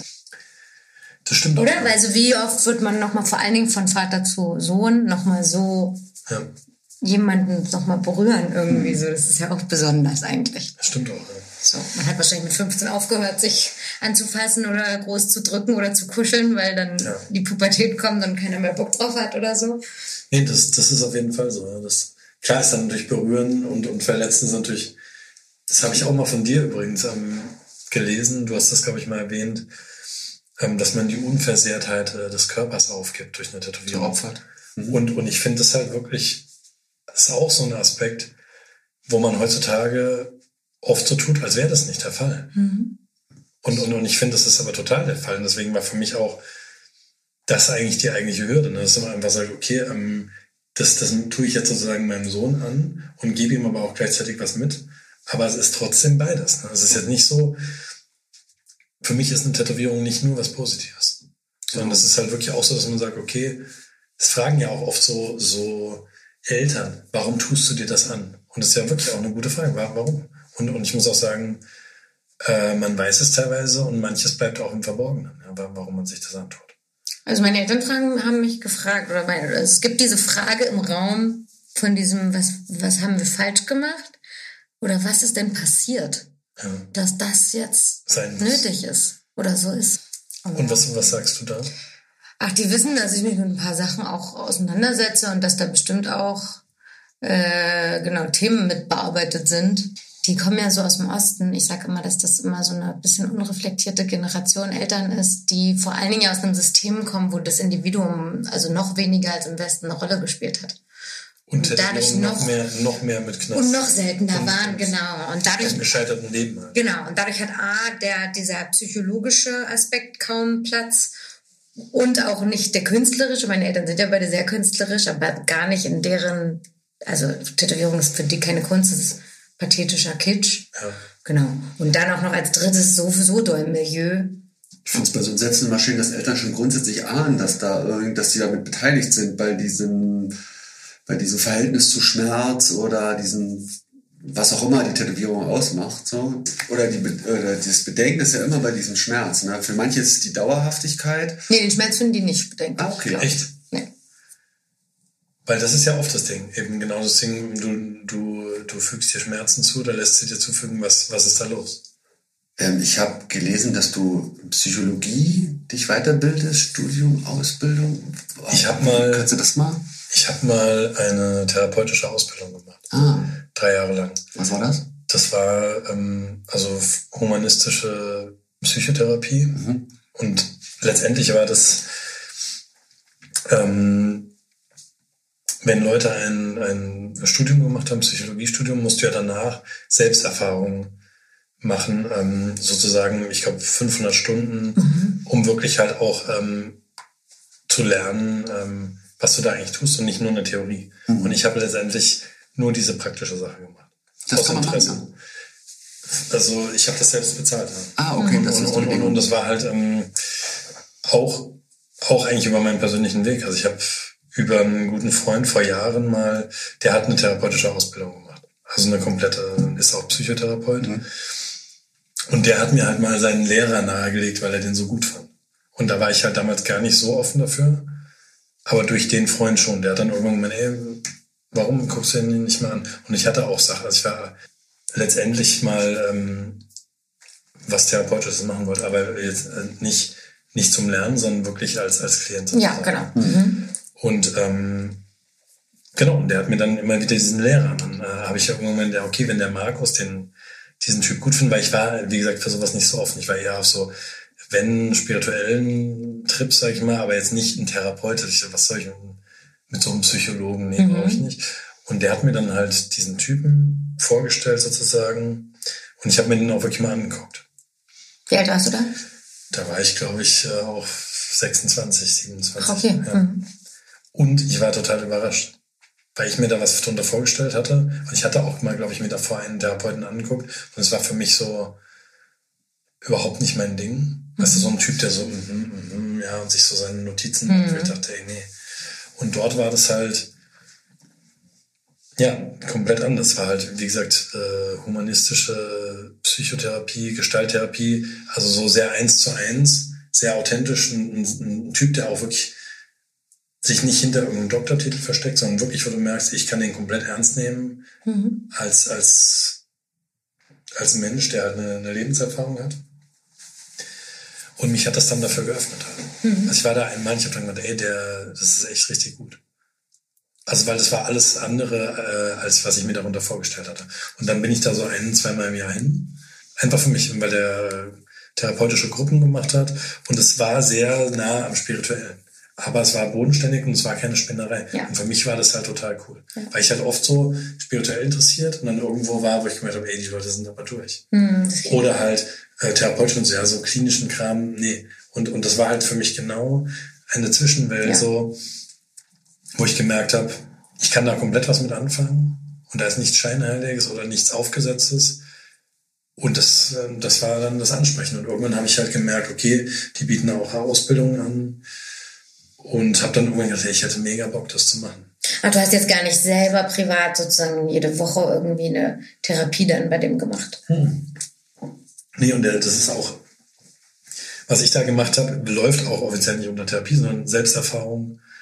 Aber es geht sehr weit. Es geht sehr weit und, und nach ein paar solchen Gruppen habe ich dann gemerkt, ich will diese Ausbildung machen. Die, das habe ich dann 2010 gemacht und das war auch wirklich in einer Zeit, wo ich ich war nicht komplett vom Tätowieren abgegessen, aber mir hat was gefehlt. Und ähm, genau, und dann habe ich das gemacht, drei Jahre. Alle zwei Monate ähm, war ich dann dort eine Woche, das ist in Bayern. Ach, okay. Eine komplette Woche. Ja. Vom Tätowieren isoliert und Mit in einer ganz anderen anderen Welt. Menschen, in einer ganz anderen Welt, die auch teilweise auch, das ist nämlich auch, das war auch sehr interessant, die das teilweise sehr getriggert hat. Ja, ja, genau. Oder auch bestimmte T-Shirts äh, sogar, also wirklich, wo Leute ähm, dann damit echt Schwierigkeiten hatten, teilweise. Die aber alle die Ausbildung auch gemacht haben. Die die auch gemacht Mhm. haben, ja. Und ähm, es war super spannend. Also für mich war das, also ich sag mal, letztendlich war die Ausbildung auch das Gleiche. Es war aus persönlichem Interesse Ja. und es ging weiter. Aber ähm, mir hat es komplett äh, eine andere Dimension eröffnet einfach. Hast du danach gewusst, was gefehlt hat? Ja, also äh, Tiefe. Tiefe, weil, weil ich ja auch teilweise im Tätowieren, selbst wenn ich darauf Lust habe, auch so aufs Handwerk konzentriert bin, dass ich jetzt da nicht diese Ebenen mit jedem teilen kann. Ne? Oder auch äh, manche Leute wollen sie nicht, manchmal geht's von mir aus auch nicht. Also die hat in der Arbeit Tiefe gefehlt. Oder was hat diese Lehre dann eine Zeit lang ausgemacht? Ich glaube, mir hat es auch mal gut getan, was ganz anderes Ja. zu machen, als zu tätowieren. Das war eigentlich auch, auch eine Sache. Ich finde das auch spannend, was die Erfahrung habe ich nämlich auch, dass man jetzt so in dieser, aus der Subkulturwelt, in der Tattoo-Welt sind ja Tätowierungen so Rangabzeichen, man hat einen Status dadurch und in der Welt ist es komplett das Gegenteil Genau. und man ist wieder wie Und das spielt keine Rolle, ne? 1980 Oder- oder, ja. naja, eher so, Alter, was ist denn mit dir falsch? Und du bist, du bist wirklich wieder ein Zootier und ähm, aber dann auf einer anderen Ebene halt wahrgenommen, dass ich wirklich dann ernsthaft, ach, was hast du denn da und was hat das zu bedeuten? Das ist, finde ich auch ganz interessant, in diese anderen Welten einzutauchen und aus seinen Tattoo-Blasen rauszukommen, um mal zu gucken, wie ist man dann, also fordert ja für mich, wie du schon meintest davon, ähm, mit den Interview-Tätowierern, dass die dann sich Gesichtstätowierungen machen, weil einfach in der Blase sind. Und Außerhalb sich- der Blase wird es teilweise schwierig. wird schwierig, genau, und sich mal, also ich habe es jetzt nicht bewusst so gemacht, deswegen in so eine Gruppe zu gehen, aber da diese Reaktion zu haben, finde ich schon spannend. Und nicht nur auf der Straße, dass dann Leute eben weggucken, sondern dass du direkt konfrontiert bist und sich Leute mit dir auseinandersetzen und, wie du schon sagst, angetriggert fühlen. Und auch umgekehrt. Das, das Interessante war ja, dass das ja wirklich dann eine feste Gruppe war, die drei Jahre ging. Und es war wirklich hardcore, ja. Also ich meine, also so, da wurde jeder, also letztendlich wirst du da komplett konfrontiert mit deinen Identifikationen. Ja. Und es ist ja auch so, der eine denkt, "Ah, was, ich bin Arzt, hm, ich stehe über den Dingen. Der nächste denkt, ähm, ja, ich bin ja nur ein Angestellter, aber mich interessiert das. Der nächste denkt, ich komme aus einer Subkultur, das war dann ich. Und äh, Ich bin der äh, Krasseste ich, ich, hier. ich stehe auch hier äh, über irgendwelchen Leuten oder urteile über Leute. Mhm. Auch ob man das bewusst hat oder nicht. Aber ähm, und das Krasse war ja dort, dass du dann halt an diesen ganzen Sachen auch wirklich arbeitest und auch merkst, wie sich das über die Jahre verändert. Und ich war, war ja auch für mich krass zu sehen, von 20 Leuten mindestens 10 abgestempelt haben als, der hat doch eh noch nichts erlebt, ähm, die hat doch keine Ahnung und so weiter. Und du merkst dann, nein, dass man damit auch komplett falsch liegt und dass das aber auch nur in so einem intensiven Prozess rauskommt Ja. überhaupt, Weil in den normalen Begegnen kommst du ja aus diesen Filmen oder musst dann meistens gar nicht raus. Ja.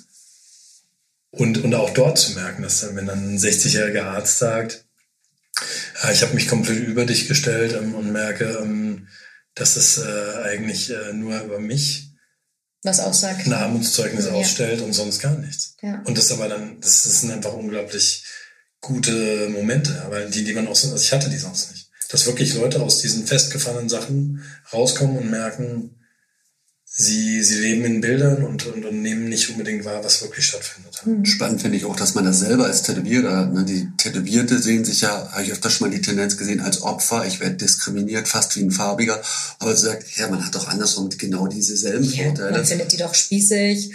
Genau, diese Und Nummern, äh, so. die haben ja gar keine Ahnung, wie es auf der Straße wirklich läuft. Genau, das ist so mein Ansatz, ne? dass die ja. haben keinen Tiefgang. Die weiß, genau. wissen nicht, was ein hartes Leben ist. So, und dann hörst du Schicksale, wo du denkst, oh scheiße, also, oder Familien, Tragödie, wo du sagst, dagegen ist ja mein bisschen Subkultur, genau. auf Straßen rumprollen, krass, äh, ja. ist ja gar nichts dagegen. Und das finde ich das Interessante. Und dann halt bei hinter einer Fassade, wo ich das einfach nicht war, äh, wo ich das nicht äh, vermutet habe. Mhm. Und das finde ich, das, das, war so spannend, dass du einfach wirklich merkst, was, was steckt hinter den ganzen Fassaden. Ja? Und, oder, oder auch, es war auch interessant, äh, wirklich selber äh, habe ich dort auch ziemlich viel mit zu tun gehabt. Ähm, was, was hat mich an Tätowierungen angesprochen? Mhm. Weißt du, und dann auch so zu merken, für mich war das auch wie ein Riesenkreislauf, sag ich mal, erstmal ursprünglich eigentlich jemand anders werden zu wollen. Ja. Mhm. Dann zu merken, das haut nicht hin. Dann zu merken, was soll das denn? Wie gehe ich weiter damit um? Und dass man das auch in sich wieder transformieren kann. Mhm. Also, dass eine Tätowierung nicht sein muss, ähm, du, du versuchst, ein anderer Typ zu werden, sondern du setzt dich mit dem Typ, der du bist, auseinander zum Beispiel. Mhm. Und ich muss auch sagen, dass in der dieser äh, Selbsterfahrungstherapiezeit habe ich mich dann mal lange gar nicht tätowieren lassen, mhm. weil ich gemerkt habe, viele Dinge, die für mich, wo ich mich mit Tätowieren ausgedrückt habe, die ich dann innerlich äh, erledigt habe. Und auch das Ganze gar nicht mehr kompensiert werden durch Auch mal hinterfragt habe. Und ich, ich habe danach ganz andere Beweggründe gehabt für Tätowierung. Mhm. Also es sind jetzt, sag ich mal, oft sehr viel leichter. Also für mich hatte das oft früher was sehr Schwerwiegendes oft. Und wenn ich mich jetzt tätowieren lasse, hat das eigentlich eher eine, eine Leichtigkeit, die mich mit irgendwelchen Menschen verbindet. Also es ist fast nur noch, ich arbeite mit jemandem zusammen. Und hast dann Bock einfach. Und, und mag den so ja. und will von dem was haben. Ja. Aber ähm, es ist nicht so sehr, dass ich das brauche als irgendeine Form von Rüstung oder von ähm, selbst, wie, wie, wie, wie nennt man das? So zu untermauern, wer man ist. Mhm. Das war für mich das früher, glaube ich. Ich hatte Angst, dass ich, dass wenn die Erkenntnis kommt, durch Therapie oder sowas, dass man dann das nicht mehr mag, dass man das hat. Aber das hatte ich auch. Es ist bis jetzt noch nicht passiert. Ich habe jetzt eine Vorstellung davon, warum ich so tätowiert bin und warum ich das hab. Aber ich hatte große Angst davor, dass ich dann da sitze mal in so einem Zimmer und der mir da eine Erkenntnis oder eine Hypothese an den Kopf wirft und ich denke, fuck, und es nicht mehr mag, dass das da ist. Und das fand ich auch das Coole dort. Da wurde einem gar keine Hypothesen, sondern du, du fühlst nur tiefer in dich rein und erforschst dich selbst sozusagen und dir sagt keiner, also mir hat dort niemand gesagt von meinen Lehrern irgendwas über meine Tätowierung. Gar nichts. Nee, hat man mir auch nicht. das kam auch von mir selbst. Prozess genau. Das gemerkt bei ja. ein paar Sachen, da ich ein paar Beweggründe verstanden habe, die mir mhm. vorher im Unbewussten waren. Ja. Das ist ja auch nicht alles das ist ja das Coole, es ist ja auch nicht eindimensional. Es ist ja nicht so, dass man sagen kann, du machst es nur zum Kompensieren oder nee, das genau. ist krank oder das ist so und so. Aber ich habe ein paar Sachen da gelernt und die haben erstmal gemerkt, für mich das Tätowieren in einem anderen Licht erscheinen ja. lassen. Und es war auch wirklich mal so, da ich eine Zeit lang, aber das war ganz am Anfang, da ich wirklich dann mal gesagt, äh, keinen Bock mehr hatte, tätowiert zu sein. Und wirklich mal dachte, oh fuck.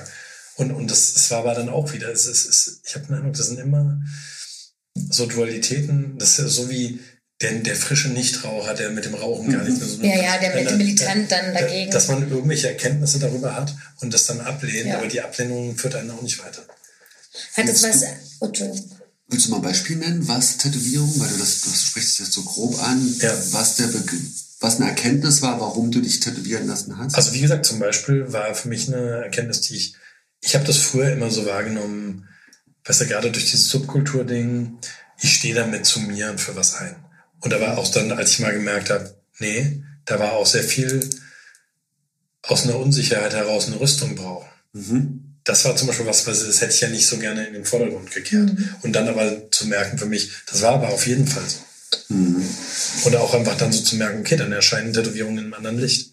Ich habe sie mir immer nur früher ähm, selbst so vor Augen gehalten, wie ich stehe halt dazu und deswegen kann ich das machen. Ich stehe zu den Dingen, die ich wollte oder die ich mache, die ich tue Ach so, mit und, und kann, kann deswegen mit dieser Permanenz Ja. leben. Aber dann so zu merken, dass das auch eine, eine Schattenseite hat von, ähm, da ich nicht so zu mir gestanden habe, habe ich das als Rüstung so gebraucht für eine Weile. Das Wort Rüstung äh, ist bei mir auch genauso. Das ist sehr passend. Und, und, und das halt auch manche Leute ja auch so ähm, genauso wahrnehmen. Also ich fand ja gerade unreflektierte, irgendwelche Mütter, die dann so, wenn sie so, oh Gott, was hast du mit dir gemacht? Oder ähm, wozu brauchst du das? Wo ich dachte, was für ein Quatsch. Mhm. Und dann aber so zehn Jahre später, 15 Jahre später zu merken, Die Frage war nicht so die, doof. Die Frage ist intuitiv, teilweise trifft es den Nagel auf Ja. den Kopf und, und es hat mir nur nicht geschmeckt hat. Mhm. Deswegen ist ja auch, was du meintest, Eltern, ich frage mich oft so, was haben Eltern gegen Tätowierungen? Dann merke ich auch so, ja, weil, weil sie insgeheim wissen, die Sachen haben auch eine Schattenseite und sie auch ahnen, dass das auch was mit ihnen zu tun hat. Ja. Mhm. Und, ähm, und das halt eben nicht so ist, nur Vorurteile der Gesellschaft oder der Zeitgeist. Mhm. Also, das, das ist für mich äh, zu flach auch. Ja. Ja. Hat das äh, danach Einfluss? Also genau, einmal wollte ich wissen, ob das auch dein Bewusstsein darauf, dass du Tätowierer bist, verändert hat und ob das einen Einfluss auch in deine Arbeit hatte, hat und die Arbeit mit den Menschen. Voll. Also es hat das sogar, wenn ich ehrlich bin, vor, weiß ich auch nicht, also ich würde mal sagen vor zehn Jahren, also ein paar Erkenntnisse kamen vor dieser, sag ich mal, therapeutischen Ausbildung, einfach durch Selbsterfahrungssachen und wo ich wirklich mal das in Frage gestellt habe, ob das so eine gute Sache ist, diese Arbeit überhaupt zu machen. Mhm. Aber das war halt, ja, weil manche Erkenntnisse so, so frisch waren. Das, es ging ja halt auch darum, worin bestärkt man jemand? Du, ich habe halt den Eindruck, zum Beispiel, wenn man jetzt offensichtlich sieht, jemand ist, sag ich mal, so auf dem Selbstzerstörungstrip, lehnt den Typ, der eigentlich ist, komplett ab und will das mit Tätowierungen zudecken, ist das eine strange Sache für mich daran teilzuhaben? Also du meinst, fragt der Mensch nach der Heilung oder nach der Zerstörung? Oder, oder, oder vielleicht weiß er gar nicht nach, was er fragt. Ja. Aber was ich, was ich irgendwann gemerkt habe, für mich ist einfach das Ding, einfach von Moment zu Moment zu gucken, wo, wo bin ich dabei? Weißt du, oder oder ich habe auch zu Leuten, äh, die extrem düstere Sachen wollten, habe ich, hab ich halt auch teilweise einfach angesprochen. Mhm. Und so, ey, ähm, ich weiß nicht, ob ich da ähm, mich wohlfühle mit, mit der Idee. Und, und, dann, dann entsteht daraus was. Und Ja. das ist dann nämlich, nämlich die Sache. Also für mich, ich will überhaupt keinen so ein, was jetzt, weil manche Leute fragen, was ist für dich okay? Wo hört's auf? Was würdest du mitmachen? Und für mich ist es immer eine Gefühlssache. Es gibt halt einen Typen, der, der, der vielleicht total düstere Tätowierungen will. Ich habe den Eindruck, ich glaube, das ist bei dem okay. Und dann gibt es jemand anderes, der sowas will, wo, ich, wo es sich anfühlt, als tut man dem damit was an, Hm. was Schlechtes.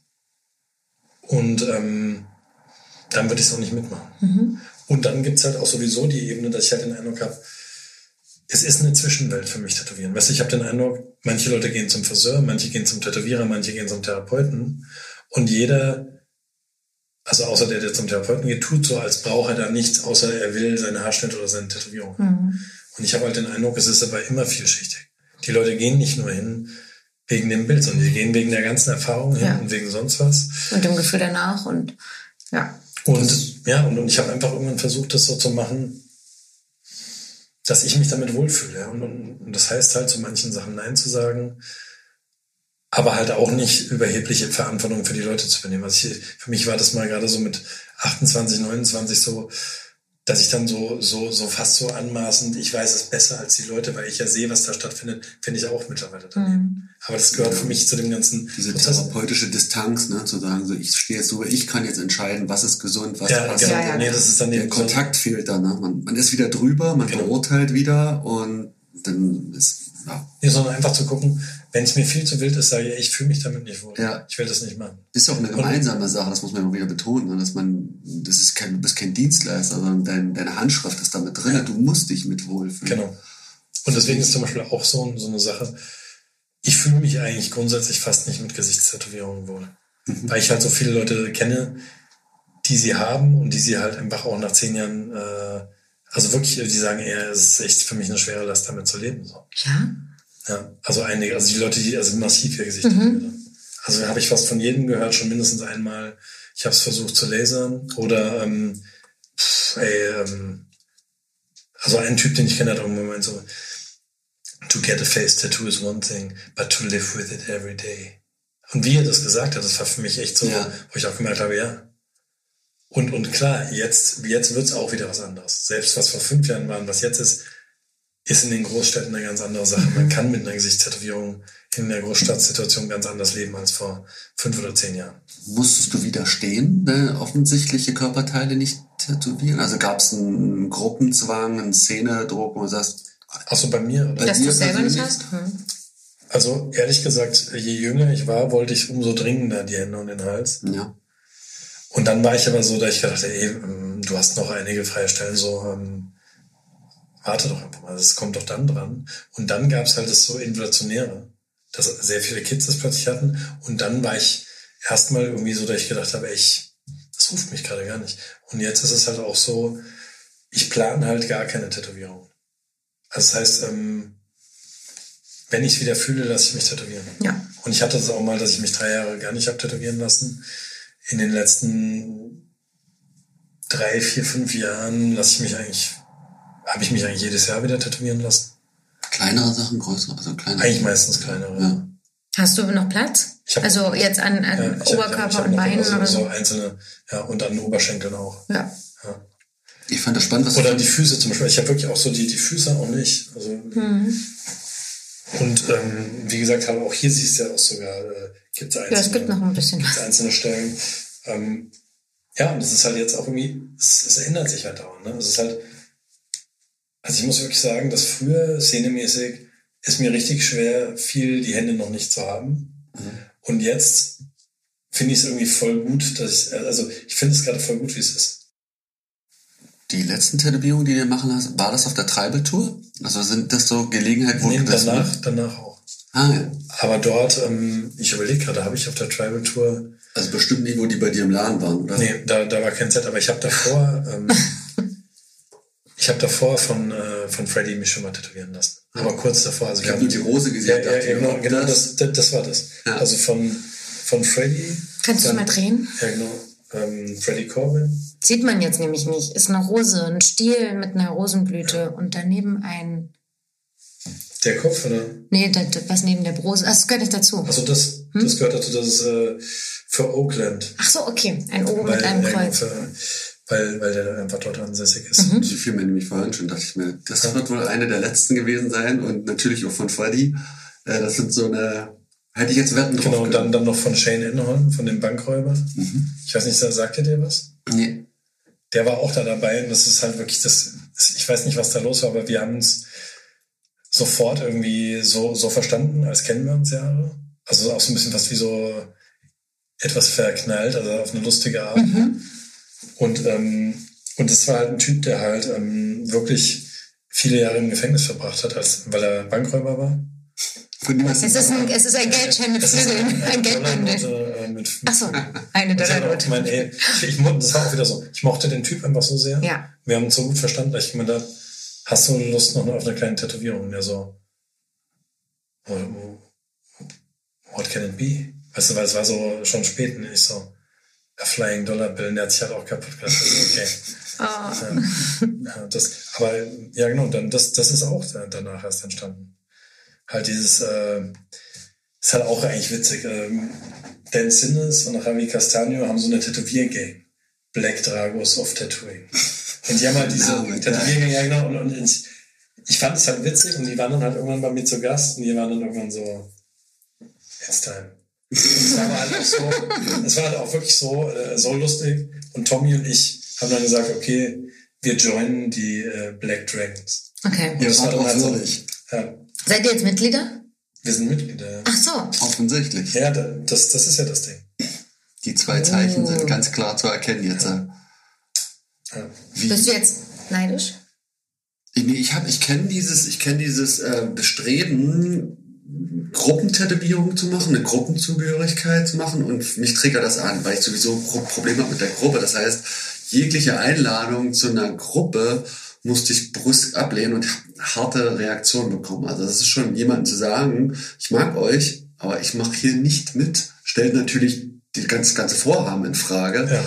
Und war jedes Mal eine richtig harte Überwindung. Ich wusste, ey, das triggert mich so an. Ich, ich, ich bin auch so ein Kontrolli. Wenn ich jetzt in einer Gruppe, ich will die Leute auch wirklich kennenlernen, bevor ich dann in dieser Crew bin. Ja, okay. Und das konnte ich nicht. Aber ich habe aber, aber was war das bei dir, wenn ich fragen darf? Das war jetzt mit, in Polen war das ein, ein, ähm, ein Envelope, also ein Briefumschlag mit Edik, Masak, Matthias. Ähm, das war, die kannte ich schon, ne? Also ich mochte die auch, aber in diese Gruppe, wo ich ein paar Leute noch nicht richtig kannte, ein paar gut kannte und dann auch, was ist eigentlich der Inhalt dieser Tätowierung? Das war so, naja, weil wir jetzt einfach hier. Homies. Ich weiß gar nicht, Letter, irgendwas, die hat nicht auch einen Namen gegeben. Und ich habe festgestellt, oh nee, das, da kam dieses Gruppenthema auf auch, dieses, ich, das triggert mich an, ich kann das nicht machen. Das war ich, kann das, ich kann das gut verstehen, ja. Also für mich war es da eigentlich fast umgekehrt. Für mich war es halt so, ich kannte halt ein paar Leute daraus, die ich total mag. Und irgendwie war es dann für mich einfach so, ich habe es nicht ganz so ernst. Also ich nehme es mhm. auch nicht ganz so ernst. Ich finde es ich find's lustig. Fehlt mir. Ja. Ich finde es lustig. Ja. Und, und für mich hat es ausgereicht, es war dann so, hey komm, der, am besten war dann mal so, äh, Tim Lehigh ist da drin, äh, Freddie Corbin ist da drin, äh, Jason McAfee und das sind halt alles Leute, die ich halt echt mag. Dann habe ich, weißt du, so, ey komm. Das ist ein Kompliment. Oh, oh. Nee, und das war dann so, es hat eigentlich so rum angefangen, dass Dan so gemeint hat, hey, habt ihr irgendein Ding, irgendein Ladending? Ähm, was, ihr, was ihr Leuten tätowiert, die euch nahe sind. Bei Erntezeit jetzt. Ja. Mhm. Und da habe ich gemeint, naja, eigentlich haben wir nur so ein, ein Ding, ähm, was alle mal bekommen haben, die im Laden waren. Und das war halt so ein, so ein, einfach ein paar Buchstaben, die so einfach bedeuten, long live the shack. Also Shack nennen wir den, den Laden, das kleine mhm. Häuschen halt. Und es war halt wirklich so, so Spaß mit Martin, so am Anfang. Long live the shack. weißt du so, und er hat es dann bekommen, dann hat es Esther bekommen, ich habe es bekommen, ähm, ich glaube sogar Sarah hat das noch gar nicht. Oh, Zeit, ist schon ziemlich lange da, ne? Das, das Zeit, aber vielleicht hat Sarah, es auch schon und ich hab's vergessen. dass du ihn jetzt auch bekommst, ne? noch schnell. Auf jeden Fall ähm, war das halt so eine Sache und dann habe ich halt zu gemeint, ja, wir haben dieses LLTS mhm. und eine kleine Kornehre. Und er so, das will ich haben. Das war so nachts irgendwann. Und ich so, okay. Dann habe ich ihn das tätowiert und er so, and I would invite you to join this Black Dragos auf Tattoo. Ich so, ja, okay. Black Dragos. und ich fand es halt so witzig. Und dann, dann war irgendwann so, okay. Und irgendwie, das ist es eigentlich auch für mich. Weißt du, weil jetzt mal ernsthaft, was soll man daran ernst nehmen? Ja. ja. Weißt du, außer, außer halt, was ich schon ernst nehme, ist mir die, die Mehrzahl der, der, der Mitglieder sympathisch. Also die Freundschaft nicht, oder das, wenn das nicht so ist, ja. dann wäre es für mich auch komisch. Ja. Ach, siehst du, Who Needs You? Das war auch mal so eine Einladung. Das hatte, glaube ich, Burton, Jakob, also so ein Lettering. Who needs you? Who needs ja, you? Und das, das, das war auch so, wo ich dachte, oh nee, kann ich, kann ich nicht mitmachen. So. Äh, wie ist das nochmal auf diese Travel-Tour so? Ich habe halt das Video gesehen.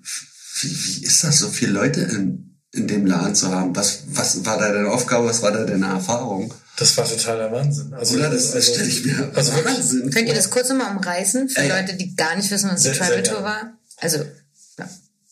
Soll ich? Ja, bitte, ich bitte ähm, drum, ich war nicht also, dabei. Ähm, es war, genau, also letztendlich ist es so, es gab ein Tätowier-Fanzine, das hieß Tribal Tattoo Fanzine. Und ich habe da, ich habe das irgendwo mal durch Zufall entdeckt und fand das so cool, weil mich das halt äh, einfach, das hat mir so einen gewissen Geist wieder zurückgebracht, den ich im Tätowieren vermisst habe. Mhm. Nämlich eben kleinen, handgemachten DIY-Kram aus der Punk-Welt oder sonst was und ich habe mir dann einfach mal so ein paar Magazine bestellt. Mhm. Und das sind halt einfach wirklich so, ein Typ hat halt äh, diese Magazine gemacht, Patrick Kitzel heißt er. Mhm. Und der ist halt in Deutschland aufgewachsen, ist aber eigentlich Amerikaner. Und was ich aber nicht mehr weiß, wie, wie bin ich dann mit ihm in Kontakt gekommen? Weil ich habe einfach die Dinger bestellt und fand die cool. Mhm.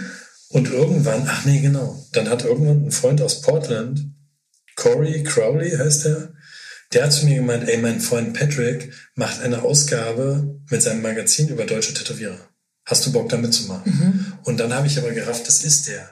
von Tribal Tattoo Von- genau, mhm. Und dann habe ich halt sofort Bock gehabt, weil äh, da ich mir ja klar, Mann. Und dann kam ich halt mit dem in Kontakt. Der hat mich interviewt für das Ding. Dann haben wir uns auf der Aachen Convention getroffen und ähm, er hat mir die Magazine gegeben mit dem Interview und so weiter und hat mir dann erzählt, ey, ich habe übrigens, äh, ich mache das Magazin nicht mehr, aber ich habe ein neues Projekt. Ähm, ich, ich will eine Tätowiertour machen, weil der hat halt früher für Bands auch aus dem Hardcore-Punk-Bereich äh, viel so Touren veranstaltet Ja. und hat dann gemeint, ey, ich will viele Tätowierer in einen Bus packen und wie eine Band durch Europa fahren und in verschiedenen Läden zu Das ist tätowieren. vorher noch nicht, nicht ansatzweise gab, Ja. oder? Das war, Ich habe es noch nie so in der nee. Mhm. Ich fand's Und- total frisch. Ähm, ja, und dann hat er gemeint, hättest du Bock, äh, die zu hosten? Da hab ich gemeint, total. Da hab ich gemeint, Also, dass die in deinem Laden vorbeikommen dürfen. Genau. Mhm. Aber es sind halt 16 Tätowierer. Ja, ja. Genau, Mhm. es sind 16 Welcher Tätowierer. Laden kann das aufnehmen? Und so war das halt auch. Da hab ich gemeint, ey Patrick, ich habe super Bock. Und ich fühle mich auch echt geehrt, weil da waren Tätowierer dabei, die für mich so voll die Tätowierhelden waren. Wie jetzt Tim Learheit, Ja. Eric Snodgrass, ähm, Freddy Corbin. Freddie Corbin, äh, gut, einige von kann ich auch nicht, andere kann ich vom Hören sagen. Oder auch Scott Sterling, der Maschinen gebaut hat, schon mit Ed Hardy und Mike Malone. Das war Mhm. auf mich so, klar habe ich Bock darauf. Hab ich gemeint, du weißt aber nicht, wie klein mein Laden ist. Und dann hat er so gemeint, naja, jetzt stell dich mal nicht so an, das sind alles auch Typen, die so eine äh, Punk-Szenen und sonstige Vergangenheit haben. Äh, das kriegen wir schnell hin. Da hab ich gemeint, ey, 16 Typen für vier Arbeitsplätze. Und er so, ey Mann, was ist denn? Und der hat einfach gemeint, stell dich nicht so an. Das, das, ich fand das geil. Ich, ich habe es ihm nochmal gesagt. Ich meine, ey, ich habe ich hab immer noch Bock, als wir E-Mails geschrieben haben. Aber ich will es euch auch echt nicht versauen, weil was, was, sage ich denn dann zu elf Leuten, wenn alle gleichzeitig arbeiten? Ja. Und das Verrückte war aber dann, äh, wir haben es echt irgendwie hingekriegt. Der Friseurladen, der bei uns vorne an der Straßenecke ist, die mögen uns. ach, das. Und ich habe dann zu denen gesagt, hey, könnt ihr uns für den Tag einen Raum geben? Ja.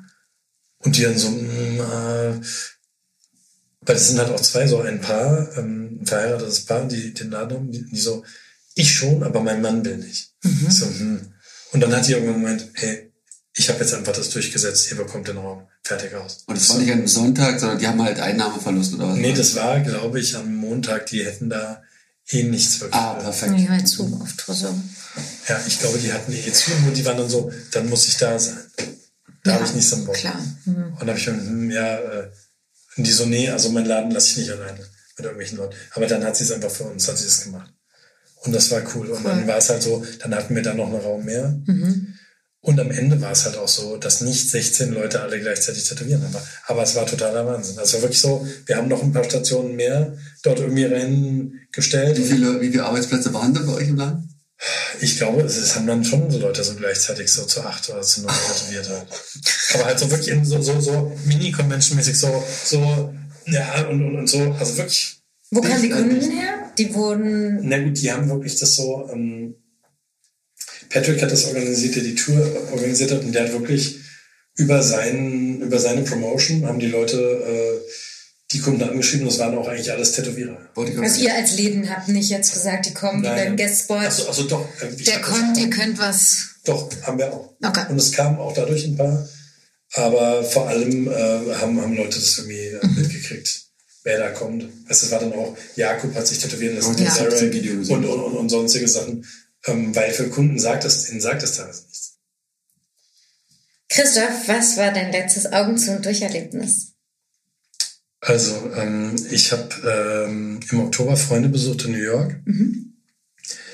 Und zu meinem großen äh, Erstaunen haben die mir einen äh, Job angeboten äh, in New York, also einen permanenten, ähm, bei East River.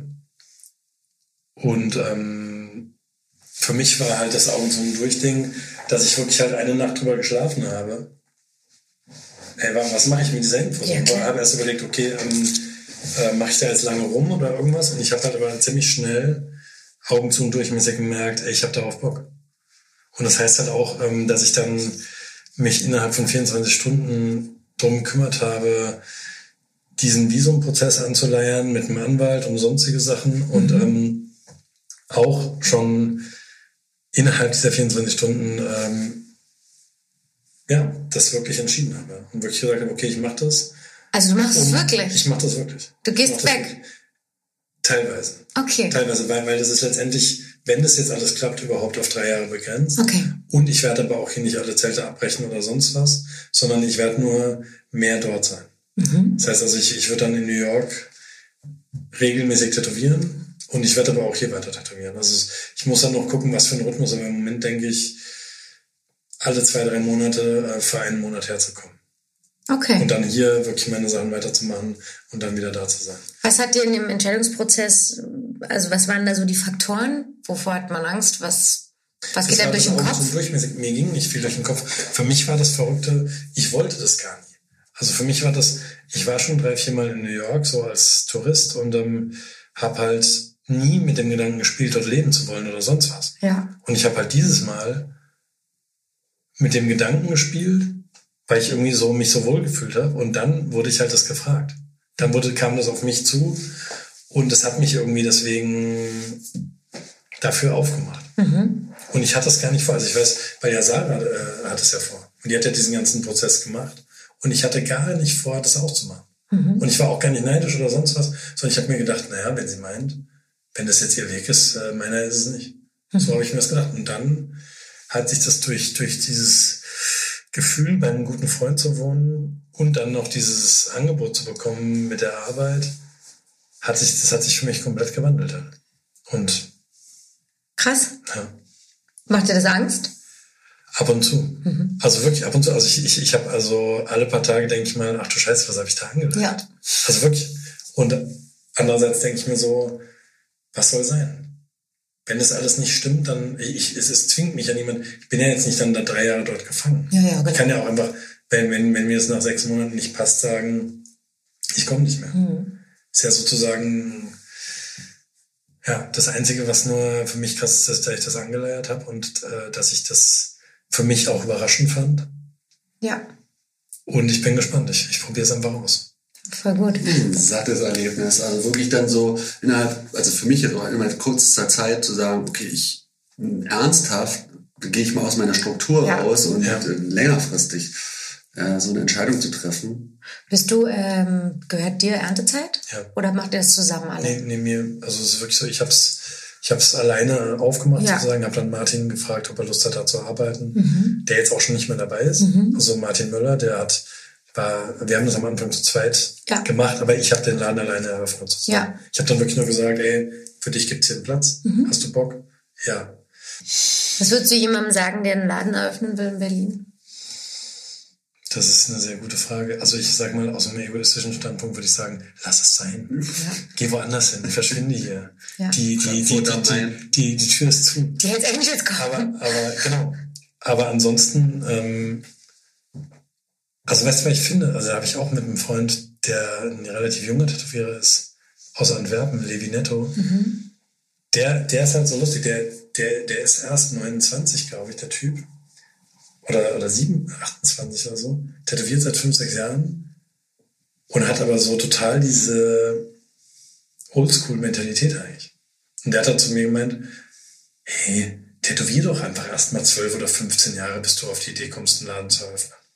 Das ist so sein Mensch. Und der arbeitet auch für jemand anders und macht echt sehr saubere, sehr solide Tätowierungen. Ne? Und, ähm, und ich finde das halt voll die gute Einstellung. Und vor allem, wenn das ein Typ sagt, wenn jetzt nicht ein Typ mit 50 oder was weiß ich, oder von mir aus auch mit Anfang 40 das sagt, der 20 Jahre tätowiert, sondern der tätowiert 5, 6 Jahre und sagt, tätowier doch einfach mal 15 Jahre, Mann. Was willst du denn mit deinem eigenen Laden so schnell? Und ich finde das auf eine Art halt auch gut. Klar gilt das jetzt nicht für jeden und klar können das auch Leute anders machen. Aber ich finde halt auch gerade in Berlin habe ich den Eindruck, man braucht halt eine wirkliche solide Basis und kann nicht nur, weil man denkt, man hat irgendwelche Follower. Ich habe den Eindruck, dann geht's wirklich oft schief halt. Ja. Deswegen ist halt, man muss hier verwurzelt irgendwie sein oder irgendwie hier angekommen sein und dann, dann kann auch vielleicht eine eigene Laden gut sein. Sebastian? Ich bin vollkommen befriedigt. Es war ein super ange ich wusste, dass es ein super angenehmes, interessantes Gespräch ist. Es war vollkommen klar, ich habe schon gespürt. Die Erwartungen wurden sogar übertroffen. Das Danke, ist sehr aber ich muss echt sagen, ich, ich freue mich total, dass ihr mich gefragt habt Schön. und ähm, kann das auch nur zurückgeben. Also ich Danke, dass du trotzdem gekommen bist. Ja, vielen Dank. super gerne. Das war sehr schön. Und für alle, ähm, die jetzt zugehört haben, stehen alle Infos im Text, unterm Post, bei Instagram und so weiter. Und das war Christoph Aribert von Erntezeit.